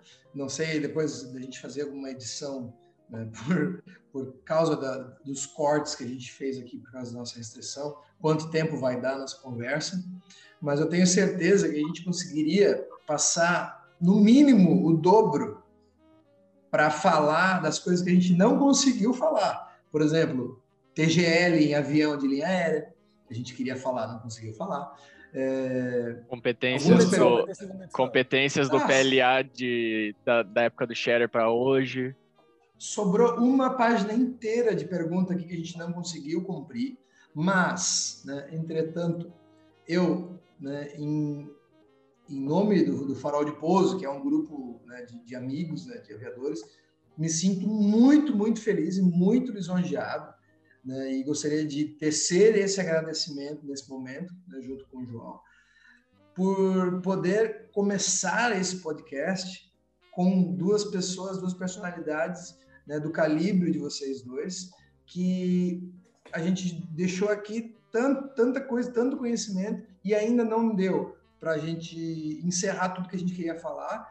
Então, que a gente consiga fazer uma semeadura que proporcione muito conhecimento para as pessoas e que essas pessoas que estão chegaram até aqui, que estão ouvindo até agora, né? A gente tava, falou muito sobre ouvir, né? Sobre aprender de ouvido, né? Que vocês tenham, né? você o, o ouvinte tenha aprendido alguma coisa de ouvido e, e que esteja né, tão feliz quanto eu de poder ter né, o comandante Brenner e o comandante Scherer é, como os, os né, os protagonistas do primeiro podcast do Farol de Poço. Então, estou muito feliz. Eu que agradeço a oportunidade de vocês terem dado esse negócio para a gente para bater papo, é muito gostoso mesmo. E que a gente possa fazer uma segunda e terceira edição aí, tá muito legal. Fica à vontade aí, qualquer coisa me chama de novo aí. Sim. Ô, pessoal, faço as minhas palavras, as, as palavras do Félix, as minhas palavras. Fico, fico muito contente em poder ter esse bate-papo com vocês. Porque eu, na época de faculdade, a gente, na primeira, até o quarto semestre, a gente ouvia nos corredores, né? A palavra Brenner, a palavra Share, mas sempre longe, né? E sempre muito distante. E poder ter hoje essa conversa e poder levar um pouco da, do conhecimento, a bagagem de vocês pro pessoal de qualquer lugar do Brasil, qualquer lugar do mundo, é, é muito gratificante, muito legal mesmo. Obrigado por terem, terem topado esse, esse convite e já ficamos para fica a deixa para uma próxima, para a segunda edição. E Sim. com certeza faremos, pode ter certeza. Muito obrigado a todos que ouviram até aqui. Este foi o episódio 1 do Farol de Pouso, seu podcast semanal de aviação. Valeu! Valeu.